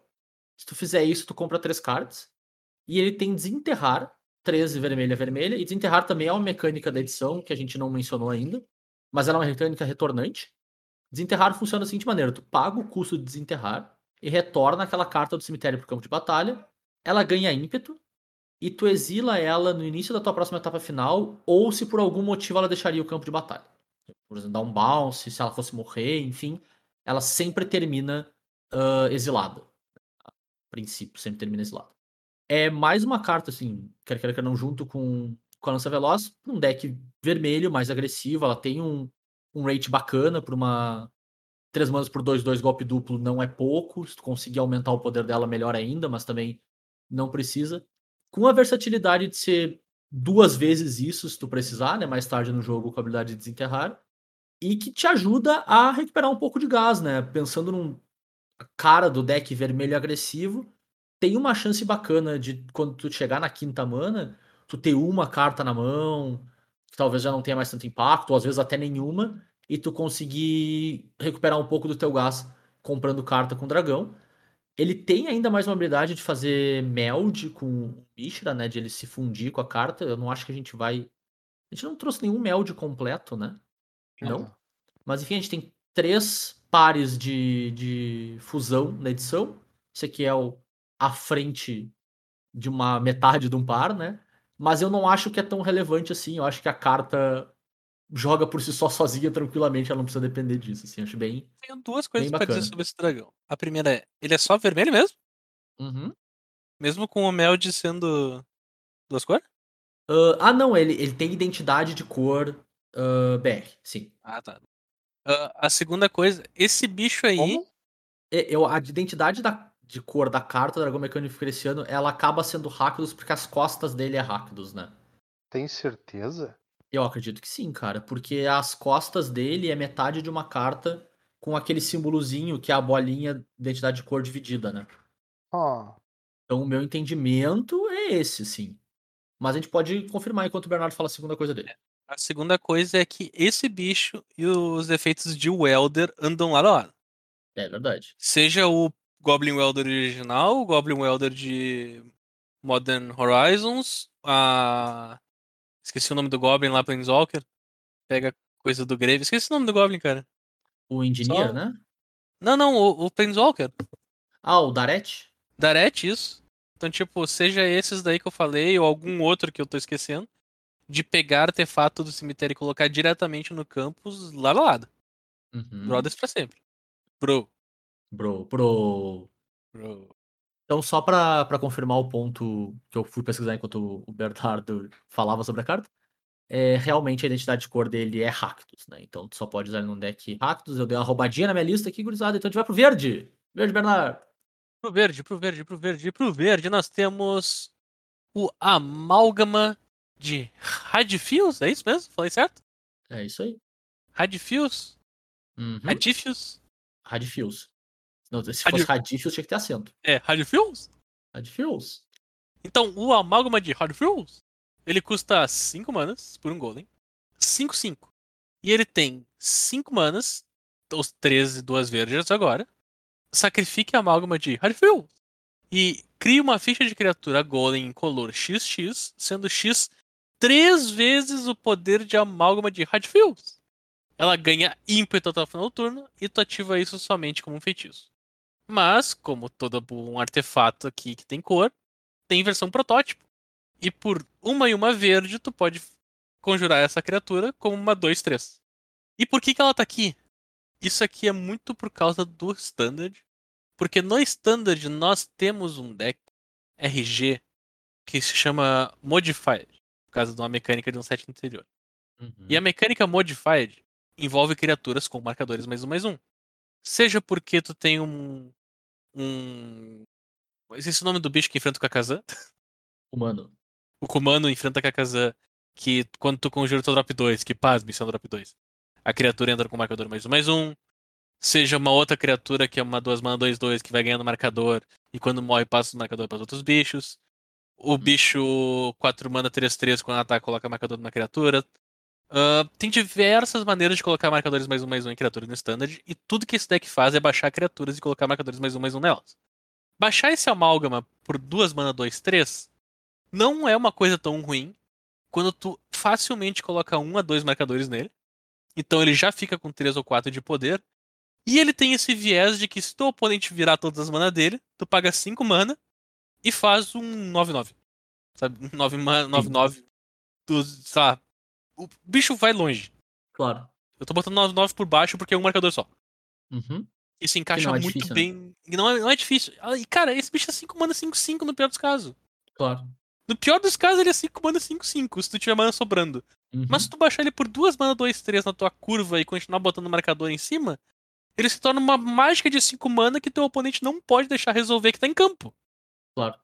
Não, perfeito. Concordo. Você precisa ter esse aqui diferente um pouco do, do protótipo que a gente trouxe antes, né? Ele é muito mais plausível pelo custo cheio dele, né? Muito Sim. mais, assim. É, é o que tem o custo cheio mais aceitável. É mais puxado, eu diria até. Aham. E. É porque 5 mana 5-5 mais 5 mana 15-15. Uhum. Com ímpeto. E eu posso confirmar que pagar 10 mana por uma 15-15 ímpeto no limitado é muito show. Ainda Então, mais se- que esse limitado tá cheio de Power Stone, né? Cheio de Power Stone. Nossa, verdade. Então, Uhum. tipo, esse bicho aqui é bem plausível de já ter casa. Legal.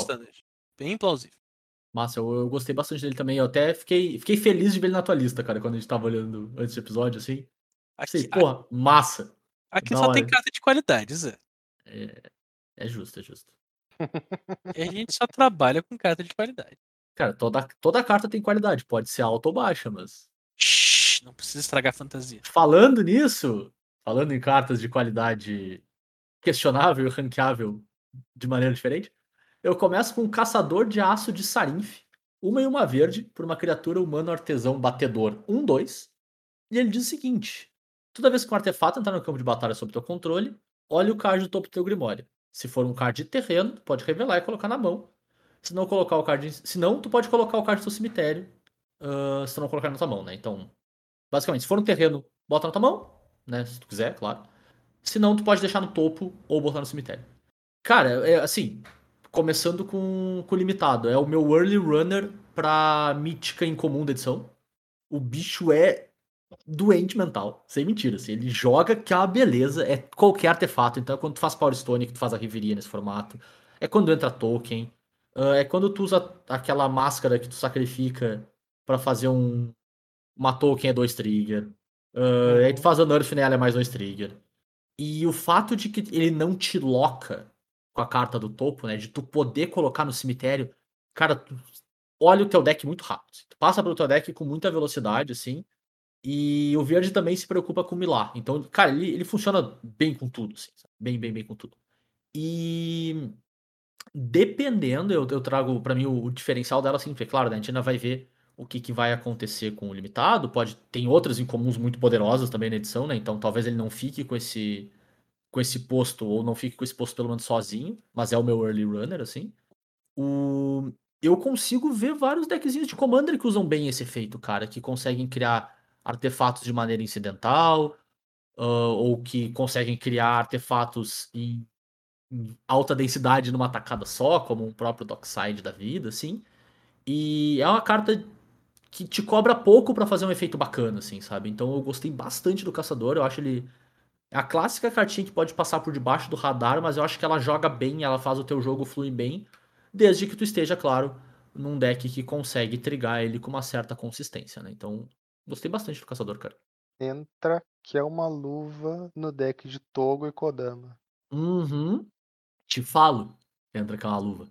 Maravilhoso, cara. A carta é para esse tipo de de deck, assim, mas, cara, pensa qualquer deck que usa um.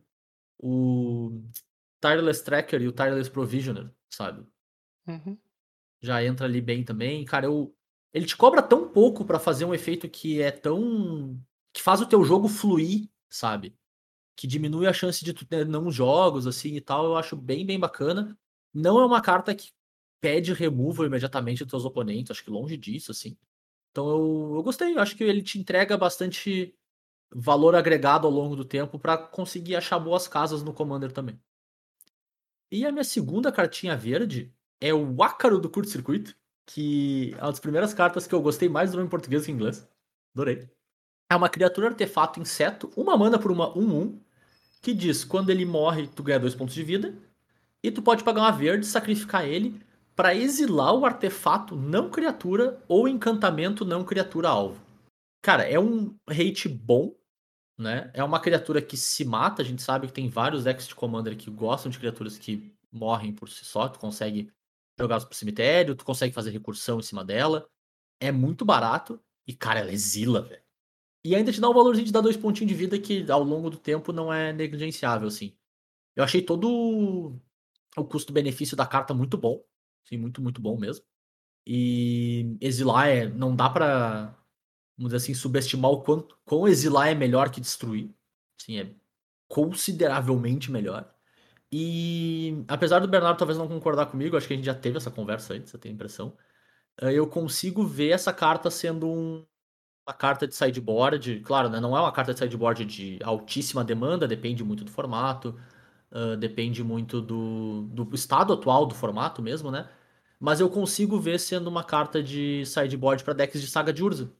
Porque é um hate que tu consegue tutorar com a tua Saga de Urza no terceiro capítulo, que, enfim, dependendo do deck que tu tá usando, consegue carregar um equipamento da vida, sabe? Então, é isso. Eu acho que é, é a gloriosa 15 carta de sideboard. Não é uma carta que tu vai querer o tempo inteiro e tal. Mas eu consigo ver nesse cenário onde tu consegue trazer ele pro campo um, por um custo muito baixo, né? Se, já que a saga já encaixa no teu plano de todo modo, eu consigo enxergar ela tendo esse tipo de impacto também, assim. Apesar de, claro, né? Carta de sideboard, é a, o impacto é altamente dependente do restante, né? A gente teve essa conversa. É, eu não né, acho que seja. É justo, a gente teve eu... essa conversa, por causa que, para mim, as cartas do, de Saga de Urza, elas estão no main deck. Não tem carta de sideboard pra buscar carta de Saga de Urza. Até agora. Não, então, mas essa, era, essa foi a conversa. Justo, é justo. É, eu, eu acho... É, eu acho assim, claro, né? Eu não sei, por exemplo, o Modern de hoje. O Modern de hoje eu não vejo, ao, pelo menos não pro alto, assim, por que usar uma coisa dessas, assim, Tipo, não tem nenhum deck que. Ou pelo menos um. Acho que duas coisas tem que acontecer. Tu tem que ter pelo menos um deck onde tem um artefato, encantamento, não criatura extremamente relevante. E mais alguns outros decks com onde essa carta simplesmente não é morta para justificar. Ou tem que estar tá degenerado por algum motivo. Eu, mas é eu isso. Gosto, eu gosto que o Zé fala a carta que o bicho tutora, mas esquece a carta que o bicho mata. Que é a própria é a carta que ele tutora. Que é a própria saga de Urza, sim. É saga de Urza. Isso é verdade. então, se por exemplo o formato virar tudo, é que nem o meme do, dos, dos astronautas lá, tudo é saga de Urza, sabe? Aí beleza, aí ó, tá degenerado por algum motivo. Só sei que eu usaria ele com facilidade num deck de Duel de Grist. Também funciona com uma beleza. Esse, esse bicho se encaixa com uma beleza no deck de Meren, né, cara? Sim, não, sim, sim, tá louco. É quase remontei a Mary só quando vi esse bicho, assim, cara. Mas eu, eu, eu, eu, eu gosto, cara. É, um, é, inócuo, sabe? É simples, mas funciona. É isso aí. E Sly é bom demais. Sim, Sly é bom demais. Simbora então pra multicor. E depois multicor. a gente vai pro incolor. Uhum. Simbora então, multicor, Matheus. Puxa pra nós. Eu vou trazer então duas cartinhas multicoloridas. A primeira delas é o Rajar, guarda-costas leal. Ele é uma carta multicolorida no sentido tradicional, então ele custa uma vermelha e uma verde. Por uma criatura lendária, humano soldado, 3-3. Então, há duas manas 3-3, nada mal. Ele tem a seguinte habilidade: sacrifica ele e as criaturas lendárias que você controla recebem mais um mais zero e ganham indestrutível até o final do turno. Todas elas, não só uma. Au. Um, do jeito que eu enxergo, ele funciona para mim. Eu olhei para essa carta e ela me disse assim: é, tu tá jogando Duel Commander uh, e tu tem verde e vermelho no teu deck, que é um deck de criaturas. Tá? Se, se, se essas três boxes estão marcadas, eu não sei porque tu não usaria ele. Ele é tipo show de bola ele cabe no deck. Ele é uma criatura acima da curva no que se trata de ataque e defesa. E ele tem uma habilidade relevante no sentido de que ele pode salvar teu comandante e até outras cartas, inclusive, né? Hoje em dia a gente já tem criatura lendária uh, em quantidade suficiente para te às vezes ter três ou quatro num campo de batalha. Com uma habilidade bem boa, né? Uhum. Um custo de ativação baixo, Tu não, literalmente tu não faz nada além de sacrificar ele. Então, é, bastante upside. Uma carta bem bacana. Eu achei disser que existe um deck RG de criaturas lendárias no standard no, Eu no dizer Pioneer, o- tu acredita? o, com, a, com a classe de bardo, né? Sim. É maravilhoso, cara. Existe um deck de criaturas lendárias, Lendárias, RG no Pioneer. Exato. Pioneer, Com classe- com a, com a classe classe, de de bardo. Que faz as criaturas lendárias custar RG a menos. Hã, Exato. Exato. Sudden Realize é muito bom, cara. Eu tive a mesma realização navegando no Twitter esses dias. Ah, porque o deck de saga de bardo no Pioneer. Eu pensei, o que, que, que essa pessoa tem na cabeça? Aí eu li e fiquei, hã? Eu sei o que ela tem na cabeça agora. Agora eu Não é uma saga, é uma classe. A classe, isso. É, então. ah, ficou melhor, né? Ficou. Aham. Ficou, classe ficou. Ah, é, realmente, pô, tá aí. Bom, então tudo isso que eu disse e ainda o deck Pioneer clássico, que a gente todos já, já sabia que existia. Eu estava aqui o tempo todo, só você não viu tudo. Cara, Muito bom, muito bom. Cara, eu gostei do bicho. ele é bom. Ele é bom de fato. E ele é tão específico pra criatura lendária que tu só consegue pensar nesse deck agora. Não, não tem, né? Não tem como, cara. o Dual Commander de Bard Class aí, Túlio. Vou, seguir pra próxima carta multicolorida, que é multicolorida num senso um pouco menos tradicional. Na verdade, essa carta aqui tem diversas coisas não tradicionais nela, mas tudo bem. Então, vamos lá. A Serpente Espiralâmina é uma criatura artefato que custa X e 6. Então, o custo de mana dela é meio estranho. Se tu escolher X igual a zero, tu ainda tem que pagar 6 mana em color. Mas tu pode escolher qualquer valor para X para poder pagar mais mana nela, se tu quiser. Aí tu vai dizer, por que, que eu gostaria de pagar mais mana nela? A gente já vai chegar lá. Bom, como base ela é uma 5-4, certo? Então 6 mana 5-4. E ela vai ter três habilidades. Quando ela entra no campo de batalha, para cada dupla mana azul que tu gastou para conjurar ela, tu compra uma carta. Então, supondo que tu pagou 4 manas genéricas e duas azuis, ela é uma 5-4 que entra em jogo e te comprou uma carta. Beleza. A segunda habilidade é quando ela entra em jogo, para cada dupla mana preta gasta para conjurar ela, cada oponente descarta uma carta. E a terceira habilidade é quando ela entra em jogo, para cada dupla mana vermelha gasta para conjurar ela, ela recebe mais um, mais zero e ganha ímpeto até o final do turno. Ou seja, ela na verdade Também. é, ela na verdade não é uma carta incolor. Uhum. Ela não só quer que tu gaste mana nela colorida, ela te premia por gastar duplos das manas. Então, se tu pagou seis manas, todas elas azuis nela, é uma 5 4 que te compra três cartas. Se tu pagou todas as seis manas pretas, o oponente alvo descartou três cartas. né? Quer dizer, na verdade, nem é, nem é o oponente alvo, é cada oponente. É Eu adoro o fato de que essa carta tem um X na frente. É, então, o motivo dela ter esse X é que tu pode optar por pagar aí, né? 8 mana, 10 mana nela, caso tu tenha Mas não pagando. Ah, quer pagar mais? Vai pagando, vai pagando. É tipo É. um consórcio, né, cara? Se Vai tu tem pagando, vai mana pra, pra nada. investir, né? Porque não vai usar, né? Tipo, Exatamente. eu, honestamente, eu fico bem dividido com essa criatura. Mas bem dividido mesmo. Uhum. Porque de todas as formas que eu avalio ela, se tu tá conseguindo pagar os duplos das manas, ela parece boa o suficiente. Por outro lado, ela tem al- alguma coisa que me faz dizer que ela não é boa o suficiente. Sabe? Tipo assim, tem alguma coisa que me parece uma intuição que diz que é uma carta que, que não vai ver jogo, por exemplo. Uhum. Ainda assim, toda vez que eu faço a matemática dela, ela parece que tinha que ver jogo. Então eu já não sei mais o que dizer. Tô só confuso, trouxe aí minha confusão pra compartilhar com todo mundo. Pra não dizer que tu é o único, eu concordo. Ela é bem. É difícil de dizer qual combinação tu quer também, sabe? Tipo. Porque você pensa, meu, se eu tô num deck, por exemplo, todo de uma cor, todo azul parece show. Uhum. 6 mana, 5, 4, comprei 3. Massa, massa pra caramba. Só que tu, a versatilidade dela é, é, o, é o chave dela. Né? Tu, é legal tu poder ter mais de um efeito. Só que quanto mais versatilidade tu permite que ela tenha no teu deck, mais difícil é tu ter os- as combinações de parzinho, né? Não que. provavelmente a primeira combinação de par de todas as cores tu deve conseguir. Agora é bem possível que tenha alguns cenários onde tu consegue congelar, tipo, por azul, azul, azul, vermelho, preto, preto, uma coisa assim, sabe? É. Então tu acaba quebrando um par. E ainda é bom, ainda é bacana. É. A questão é, é essa, é tipo, não tem uma, f- uma, uma combinação que a pessoa faz onde tu diz, bah, que carta ruim. Ela sempre é- parece boa, mas muitas vezes ela não parece boa o suficiente. Posso usar o Game Shark, Tur? Porque é meia-noite e 34, né? Uhum. Ô, Bernardo, vai ver jogo? Não. Show. A gente para de gastar ciclo mental meia-noite meia-noite e 35, cara. É, é essa Pelos- aqui eu não, eu não sei não. Pelos testes que rolou no, no Early Access, que, né, é pra isso que serve o Early Access, ela parecia sempre underwhelming com o que a gente já tem. Uhum.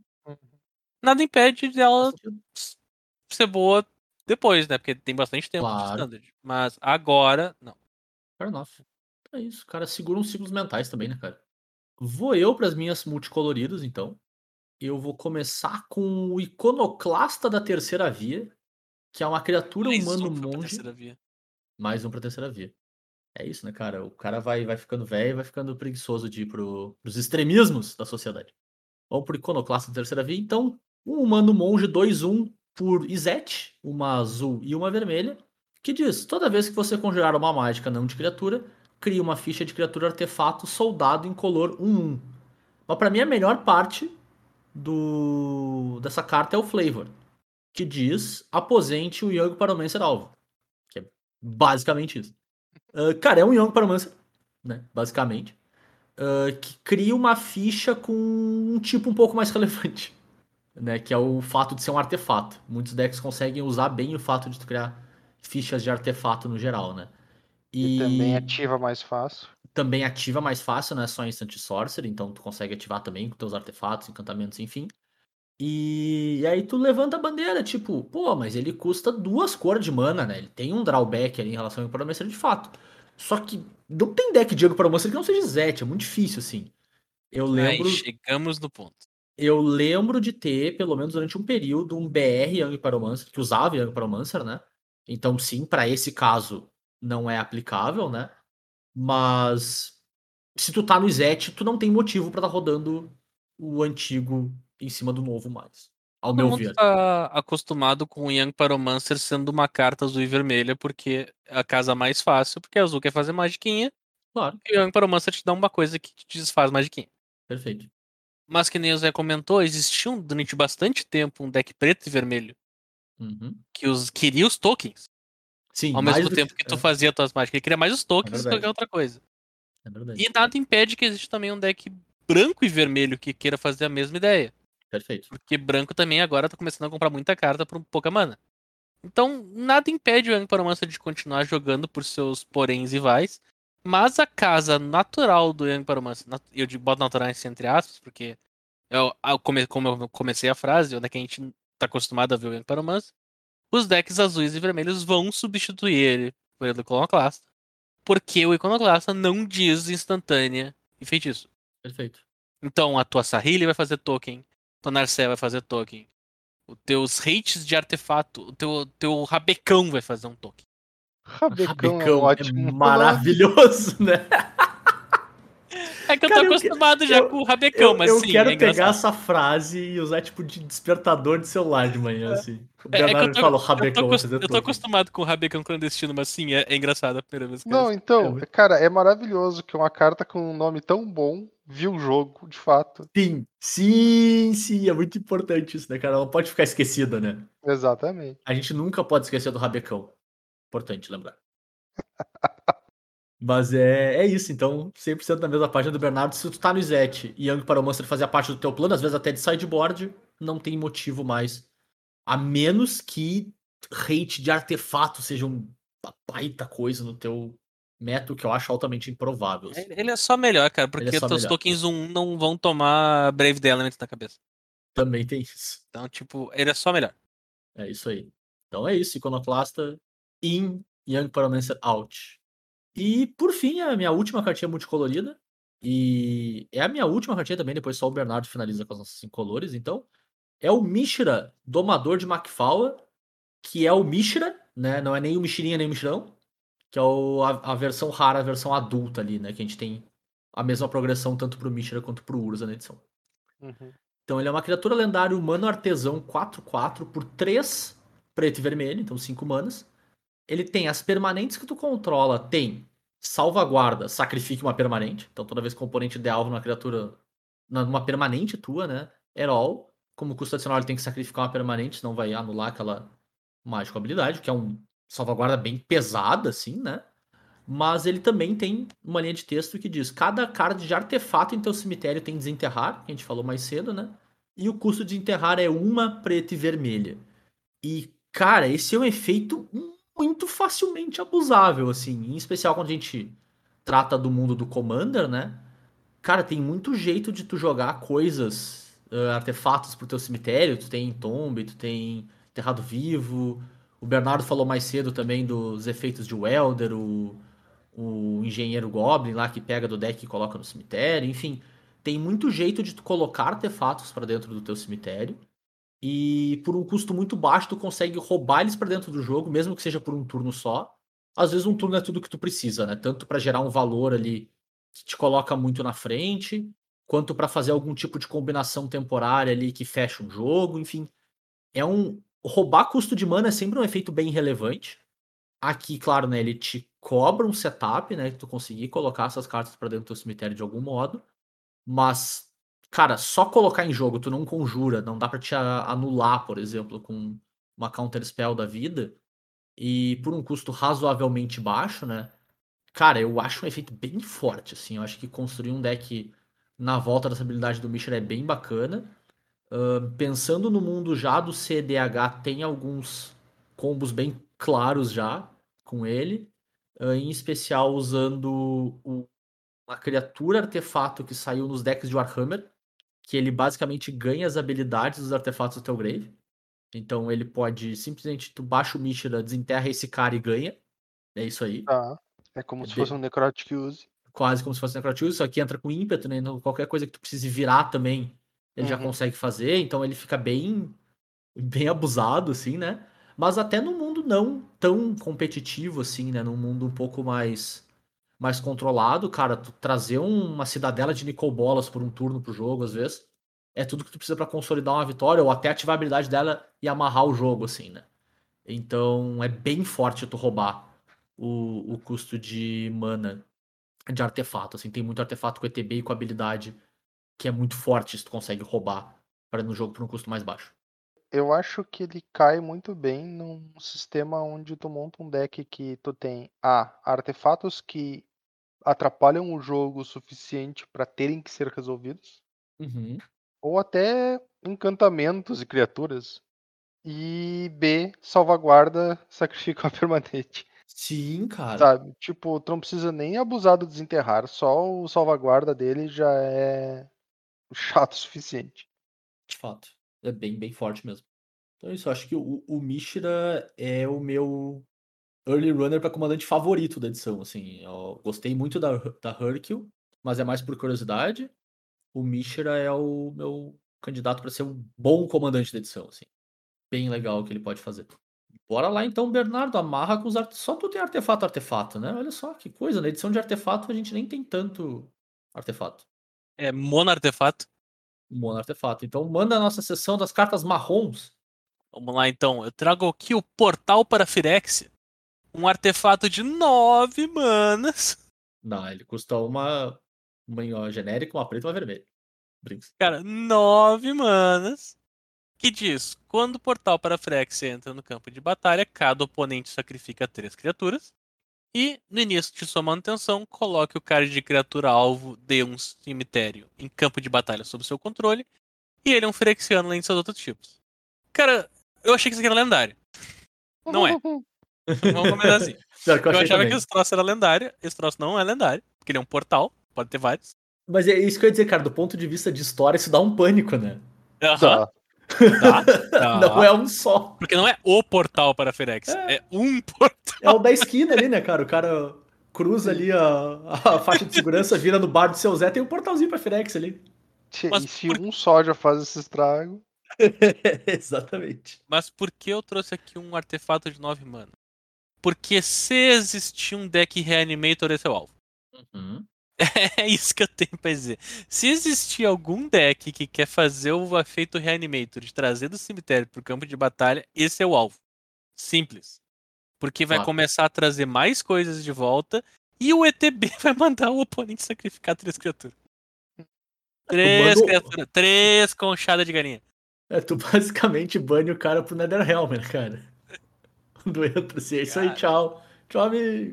Vai baixar esse troço, meter ele três conchadas de galinha, chuchou um molho branco e mandar um abraço. É isso aí.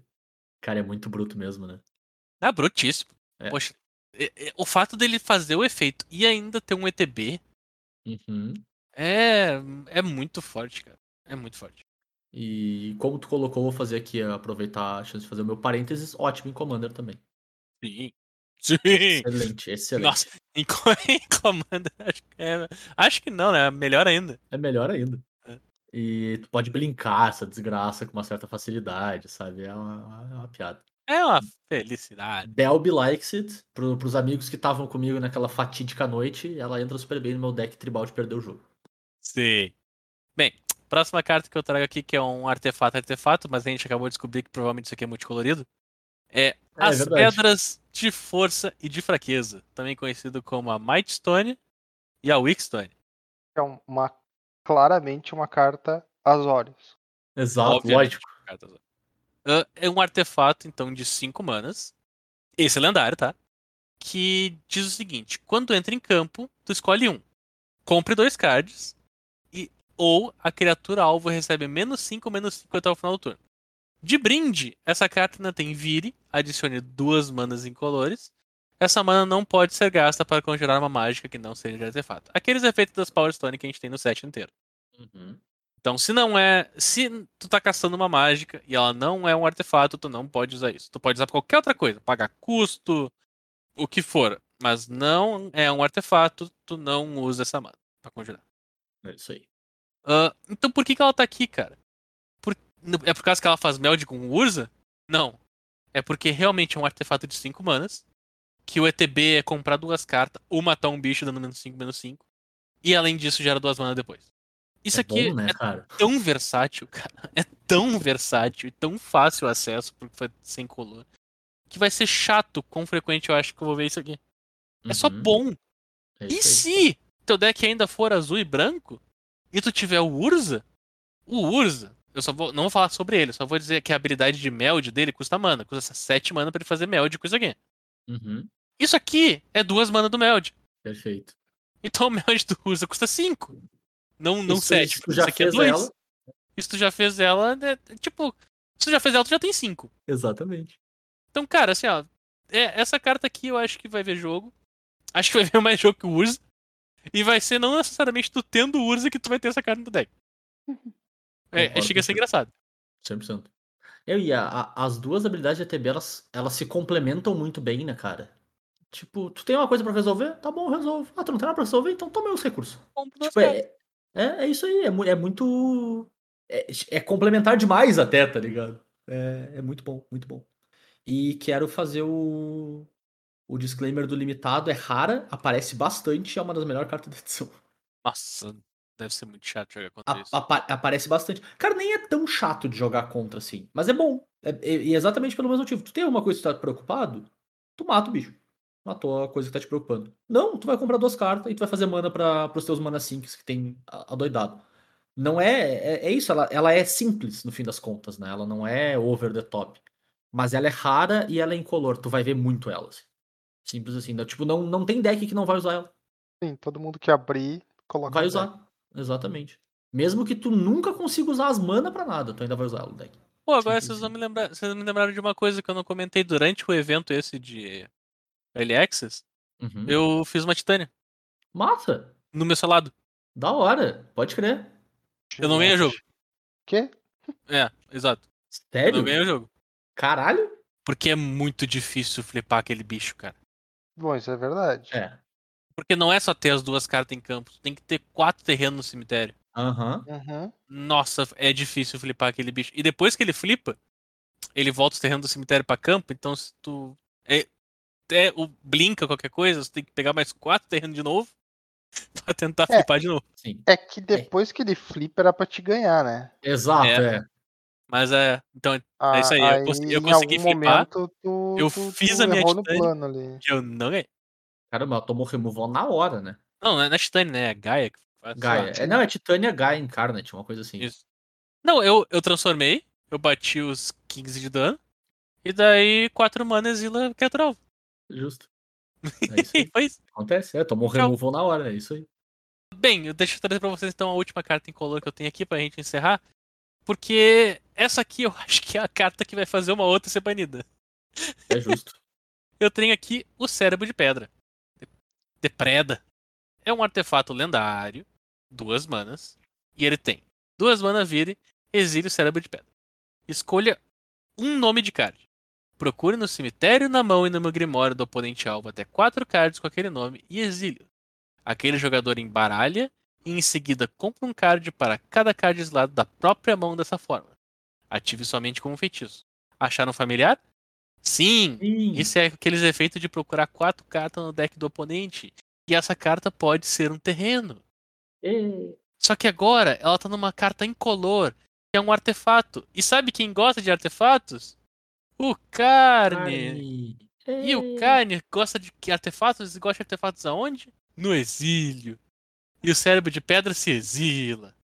É. Então essa carta consegue ser uma win condition se tu tem o Planeswalker do Carne.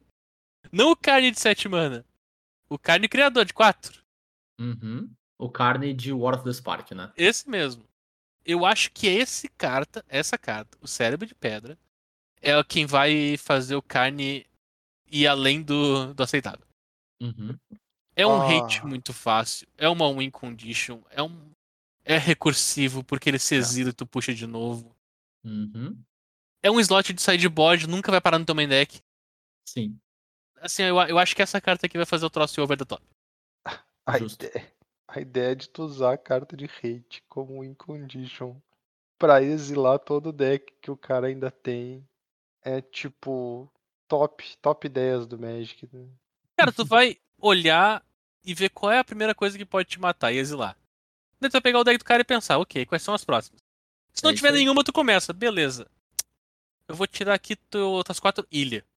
É isso Eu aí. vou, eu vou dizer que pra mim ela entra no mesmo grupo de ideias de se eu usar esse artefato aqui que me dá a vida e reembaralha meu cemitério no meu deck, meu deck não acaba nunca e o meu oponente vai acabar eventualmente.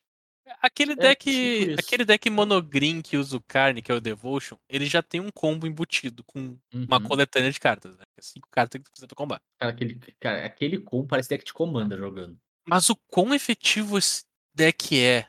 Assim, ó, não é difícil. E eu gostaria que Uhum. essa frase fosse mentira. Não é difícil tu baixar o carne e no mesmo turno tu já ter quatro mana. Claro. Então não é difícil tu fazer isso, fazer o carne, dá o menos, pega o cérebro, baixa e ativa. No mesmo turno. Não é difícil. E a partir dali, tu sabe a mão do teu oponente que tu tem que jogar ao redor, Uhum. todas as ameaças que o deck do oponente ainda tem, porque tu provavelmente já conhece o deck do oponente porque é metagame. Claro. Então, cara, esse negócio vai fazer o Carne, que já fez outra carta ser banida, que não, não no Pioneer, no caso, No Negócio que é- Modern, né? no Modern, a, a, A Lattice, né? a treliça, ah, e over the top demais, cara. Porque tu não E- vai banir o cérebro de pedra. É, e eu ia te perguntar isso, Beto. Tu acha que o limite dessa, dessa tua previsão é o, é o Pioneer ou engloba o Modern também? Tron tá muito fraco. Uhum. Apesar de estar aparecendo um pouquinho mais agora. Tron tá muito fraco. E no Pioneer o Carne tá em, em Em atenção. alta, né? Uhum. Não que essa carta talvez não faça o deck de- do Modern jogar, Claro. Mas assim, no Pioneer isso aqui vai over the top de todas as coisas, cara. Porque todos os tipos de hate que tu poderia ter contra o deck de monogreen, ele pode tirar Sim. no primeiro jogo. É, e isso é foda. né? Tu não consegue nem fazer al- algum tipo de construção no teu deck pra tentar sempre ganhar o jogo 1, sabe? Assim, Uma maluquice dessa, acontece assim. com mais frequência do que, tu deve- do que o cara quer admitir, o turno onde o cara faz turno 4 carne e não tem nada que bata no carne. Uhum. Porque tu fez o turno 3 carne, porque tu tinha um elfo. Então tu fez turno 3 carne. E daí tu olha, ah, o que, que eu posso pegar no meu sideboard? Porque eu quero tirar meu carne, né? Então tu pega o cérebro de pedra. Sim, Porque ele nunca vai, nunca vai dar errado, né? Exato. Eu tenho uma, uma opinião, não é necessariamente sobre o cérebro em si e tal, mas aplica no, no texto da carta, né? Talvez seja uma opinião meio impopular, mas eu não gosto desse tipo de efeito quando tu pode ser proativo com ele, sabe? Então, por exemplo, um, a extração cirúrgica lá. Pelo menos o teu oponente, de algum modo, usou pelo menos uma vez o efeito dele, sabe? Sim, foi parar no cemitério. foi parar no cemitério, tem algum jeito de fazer, ou a, ou a carta tá em jogo, não sei. Mas esse modelo onde tu pode só nomear e tu tira da mão do deck, do troço inteiro, eu entendo que tem essa. Tem, começou, começou a ter esse drawback de tu devolver carta pra mão do oponente, assim, né? Que não existia nos efeitos mais antigos. Mas, cara, eu acho muito ruim quando esse efeito é proativo. O hate proativo, quando ele passa um pouquinho do limite, ele se torna opressor, mais opressor que a própria coisa que ele tá tentando atacar, assim. Então eu não, eu não gosto muito, assim, é, chega a ser um pouco versátil até demais. E faz um tempinho já que a gente tem esse tipo de texto nesse tipo de carta, né? Então, não sei, eu não, eu não gosto muito dessa direção de design no geral. Eu gosto da ideia de que todas as cores agora podem usar um efeito Isso é legal, isso é legal. Tá, isso eu gosto. Eu não gosto de que isso aqui veio pra possivelmente quebrar uma carta. É porque po- se tu queria fazer isso, poderia então, ah, pensando no, no lore da coisa, sabe? Faz uma mágica de Eldrazi que faz isso, pelo menos é uma mágica, né? Não é um artefato, ela só é incolor. existe enfim, existe tem carta incolor sem ser Eldrazi, sem ser. Sim, justo, mas é pra, tu tenta artefato. fazer no mundinho da coisa, assim, porque a moral toda é que, ah, ele é um artefato porque faz sentido no mundinho dessa edição, né? Então, tu quer fazer no mundinho, faz uma mágica Eldrazi lá, tribal, até se tu quiser fazer lá ser tribal e tal, que faz sentido que eles mexem com a cabeça das pessoas, né? Ah, mas é mais nesse sentido, tipo, dá pra dar esse acesso sem ser um artefato, né? Porque ser um artefato, ser uma permanente, é mais problemático também. Tem mais coisas que conseguem te dar acesso a esse efeito, né? E aí a gente tem, em especial, o Carne sendo o mais. o maior ofensor desse critério, vamos dizer assim, né? Uma pena, né? É, o carne o grande criador eu acho que vai cruzar a linha de chegada, cara. Justo. Uhum. E, e vai ser aquele negócio, se não for nessa, vai ser na próxima. Claro. Porque eles não vão limitar design de artefato por causa de um Planeswalker. É mais fácil você Uhum. livrar do Planeswalker. Sim, Sim. concordo. A gente tem alguns exemplos né, na história do jogo já disso, né? Tipo o próprio Burfing Pod, por exemplo. Então, se esse bicho aqui vai ficar bloqueando o design de artefato, ele vai bailar. Uhum. E não é como Agora se eu- o Monogreen fosse desistir da vida por causa do que não tem carne. Vai ter que ficar pior e vai ter que procurar outro plano. Claro. Mas Posso provável. Tentar fazer uma leitura do, do cenário? Diga. Eu consigo acreditar facilmente no Carne sendo banido no Pioneer, mas dado que o Tron hoje não é um grande deck e se tornar um deck de volta por causa dessa carta no Modern, não me surpreenderia que essa carta bailasse antes do Carne. No Modern, Ah, especificamente. sentido. É. Tipo, já que foi ela que fez o deck pa- passar, vamos voltar pro estado anterior, só dar rollback. Eu acho que é mais plausível com o design de ban, design, né? Com a filosofia de ban do, do Modern. A gente vê mais. Às vezes mais enablers, né? Mais pequenos detalhes dos decks sendo cortados do que necessariamente a carta que faz o deck, assim. Tem que ser muito extremo pra ser a carta que faz o deck. Então, como o Tron hoje tá, tá ok, essa carta pode fazer ela, ele dá um salto do nada, a gente corta só a carta que fez o salto e segue aí. Talvez se o, se o Carne chegar no terceiro ofensor, ele baile de fato, né? Então tu tem a É. Letice, o cérebro, aí não dá mais. Aí tem o terceiro cara e o, o Carne baila no Modern também. Mas eu, eu consigo ver, né? Não, não sei se eu botaria dinheiro, né? Mas eu consigo ver isso acontecendo no Modern. Eu acho que no Pioneer é mais provável que o Carne baile mesmo. Caso aconteça esse cenário que tu descreva, né? É, eu, eu posso estar muito enganado, mas eu acho que no Modern ela não tem potencial de se tornar uma ofensora de verdade. Pode ser. Vamos ver o que acontece, né? Acho que só vendo acontecer. Porque tu tem exatamente o mesmo ferramental, né? Tem que só ver como ele é. Como ele se encaixa no restante do formato, né? Uhum. Com as partidas, com metagame e tal. Mas assim, é, a tendência natural é que uma coisa que é. ah, que uma coisa que é forte no lugar seja mais fraca quanto mais opções tu tem, né?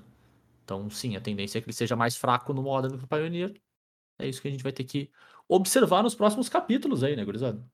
A gente vai ver como o metagame se comporta com essa carta, né? A gente vai ter uma visão mais clara. Assim, também não acho que vai ser no período de um ou dois episódios nossos aí, tipo um mesinho que ele já vai bailar. Eu acho talvez até difícil que isso aconteça tão, tão rápido assim. É. Então a gente vai ter tempo de ver. Boa, guris, encerramos a nossa listinha então, hein? Passamos por carta pra caramba. Tem bastante coisa legal na edição, assim, pra tudo quanto é formato, assim. Acho que não teve. Pra não dizer não teve nenhum, tem o formato do nosso glorioso Bagual aí, né? Do que a gente falou no episódio passado, que a gente acho que não mencionou nada específico pra Legacy, né? De resto, a gente tocou em basicamente tudo que a gente costuma falar aqui no nosso podcast. E aproveitar o gancho que eu fiz para eu mesmo, sem nenhuma intenções, né? A gente lembra. Não sei se esse episódio vai sair antes, talvez ele saia logo depois, mas enfim. Ahn, participem do Bagual, o Bagual é esse final de semana agora, então. A gente teve episódio passado com o Aurélio aqui, que foi bem bacana. Então, não deixem de ir, o Bernardo vai estar lá. Bernardo, tu tem uma missão muito importante. Precisa baixar o Instagram do teu celular. Nossa, não. Sim, Não, não, Sim, não, não, não, não. sim. Você foi intimado Não, não, a fazer stories, a não. produzir conteúdo no evento. Bernardo, digital influencer. Digital influencer. Que tá, eu vou pegar aulas cultura então. Isso, pega aulas de, de, influen- de influencer com. Então, mas é, a gente lembra, né, pessoal? Participem, acho que vai ser bem bacana. Se tiver a chance de dar um pulinho ali em Porto Alegre, o evento vai ser muito legal, tem muita opção de jogo pra ti lá, no, tudo quanto é formato. Não precisa- se não quiser participar do meio evento, tem opção pra ti também. Se quiser jogar Legacy, vai estar massa. Tu vai poder ver o, o Bernardo com os decks cheios de one-off dele lá, que ninguém entende o que ele tá fazendo, e ele ganhando igual, porque isso aí é isso que ele faz. E é isso. Participem lá, vai ser bem, bem bacana mesmo. E. Bernardo, quer dar algum recado do Bagual? Se as pessoas estiverem lá no Bagual, elas podem pedir autógrafo pra ti? De autógrafo, acho que eu vou estragar o negócio que eu vou assinar, mas tudo bem. Mas estarei no Bagual, estarei presente nos dias de evento, jogando o famoso legado. E se tudo der errado, o Pioneiro, mas eu estarei lá jogando no final de semana. Então apareçam, deem um oi, mandem um salve. E é isso aí, tamo junto. É Todo nóis. mundo que mandar um salve Bernardo vai aparecer no stories do podcast. Minha nossa. Sem pressão. Vai, Bernardo. Sem pressão. Eu confio, eu confio. Eu já tô vendo, já quinta-feira o Bernardo vai dizer, bah, gurizada, meu celular tá dando pau aqui, não tô conseguindo. Não tá funcionando. Opa, caiu o zap aqui, foi mal. Passando fui. por um túnel. É. É isso então, né, gurizada? A gente volta daqui duas semaninhas com as repercussões, provavelmente, de Brother- Brothers Wars. Vamos ver o que vai acontecer nos mais diversos formatos aí. É o mais provável, a gente vai ficar acompanhando para trazer para vocês o mais quentinho dos formatos por aí. E tu encontra os nossos podcasts nos mais diversos agregadores por aí, então no Pocket Casts, no iTunes, Spotify e por aí vai, onde tu quiser escutar a gente, tu vai conseguir. E se quiser conversar com a gente, quiser trocar uma ideia, faltou alguma cartinha aqui, tipo, que vergonha, vocês não falaram de nenhum Urs. É, não falamos mesmo. Então pode xingar a gente, pode reclamar lá que faltou a cartinha que tu queria que a gente falasse. Lá nas redes sociais, a gente tá no Instagram, no Facebook e no Twitter com o Cóleras e Dragões, tudo junto sem cedilha. Ou vocês podem mandar e-mail pra gente também, se vocês preferirem, no colerasedragões.gmail.com ou vocês podem falar comigo e com o Bernardo lá no Twitter, eu sou arroba jvitorfromhell. Eu sou arroba BNR underline MTG. Se tu quiser encontrar o Bernardo também no, no Bagual, manda uma mensagenzinha lá no, no Twitter dizendo assim: tô aqui na frente da lojinha tal, vem me dar um oi, Bernardo. E aí tu, o Bernardo vai lá te dar um oi. É mais uma parte do nosso acordo do, do evento. Ele vai dar oi pra todo mundo que chamar ele. E é isso. A gente volta daqui duas semanas com mais um Cóleras e Dragões pra vocês, gurizada. Valeu, abraço. Valeu, tchau, tchau. Falou, pessoal.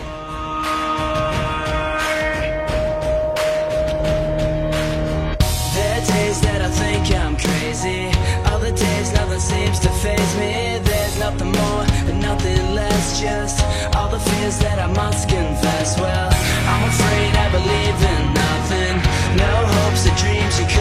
me dead naive, and not to mention I'm losing count of how.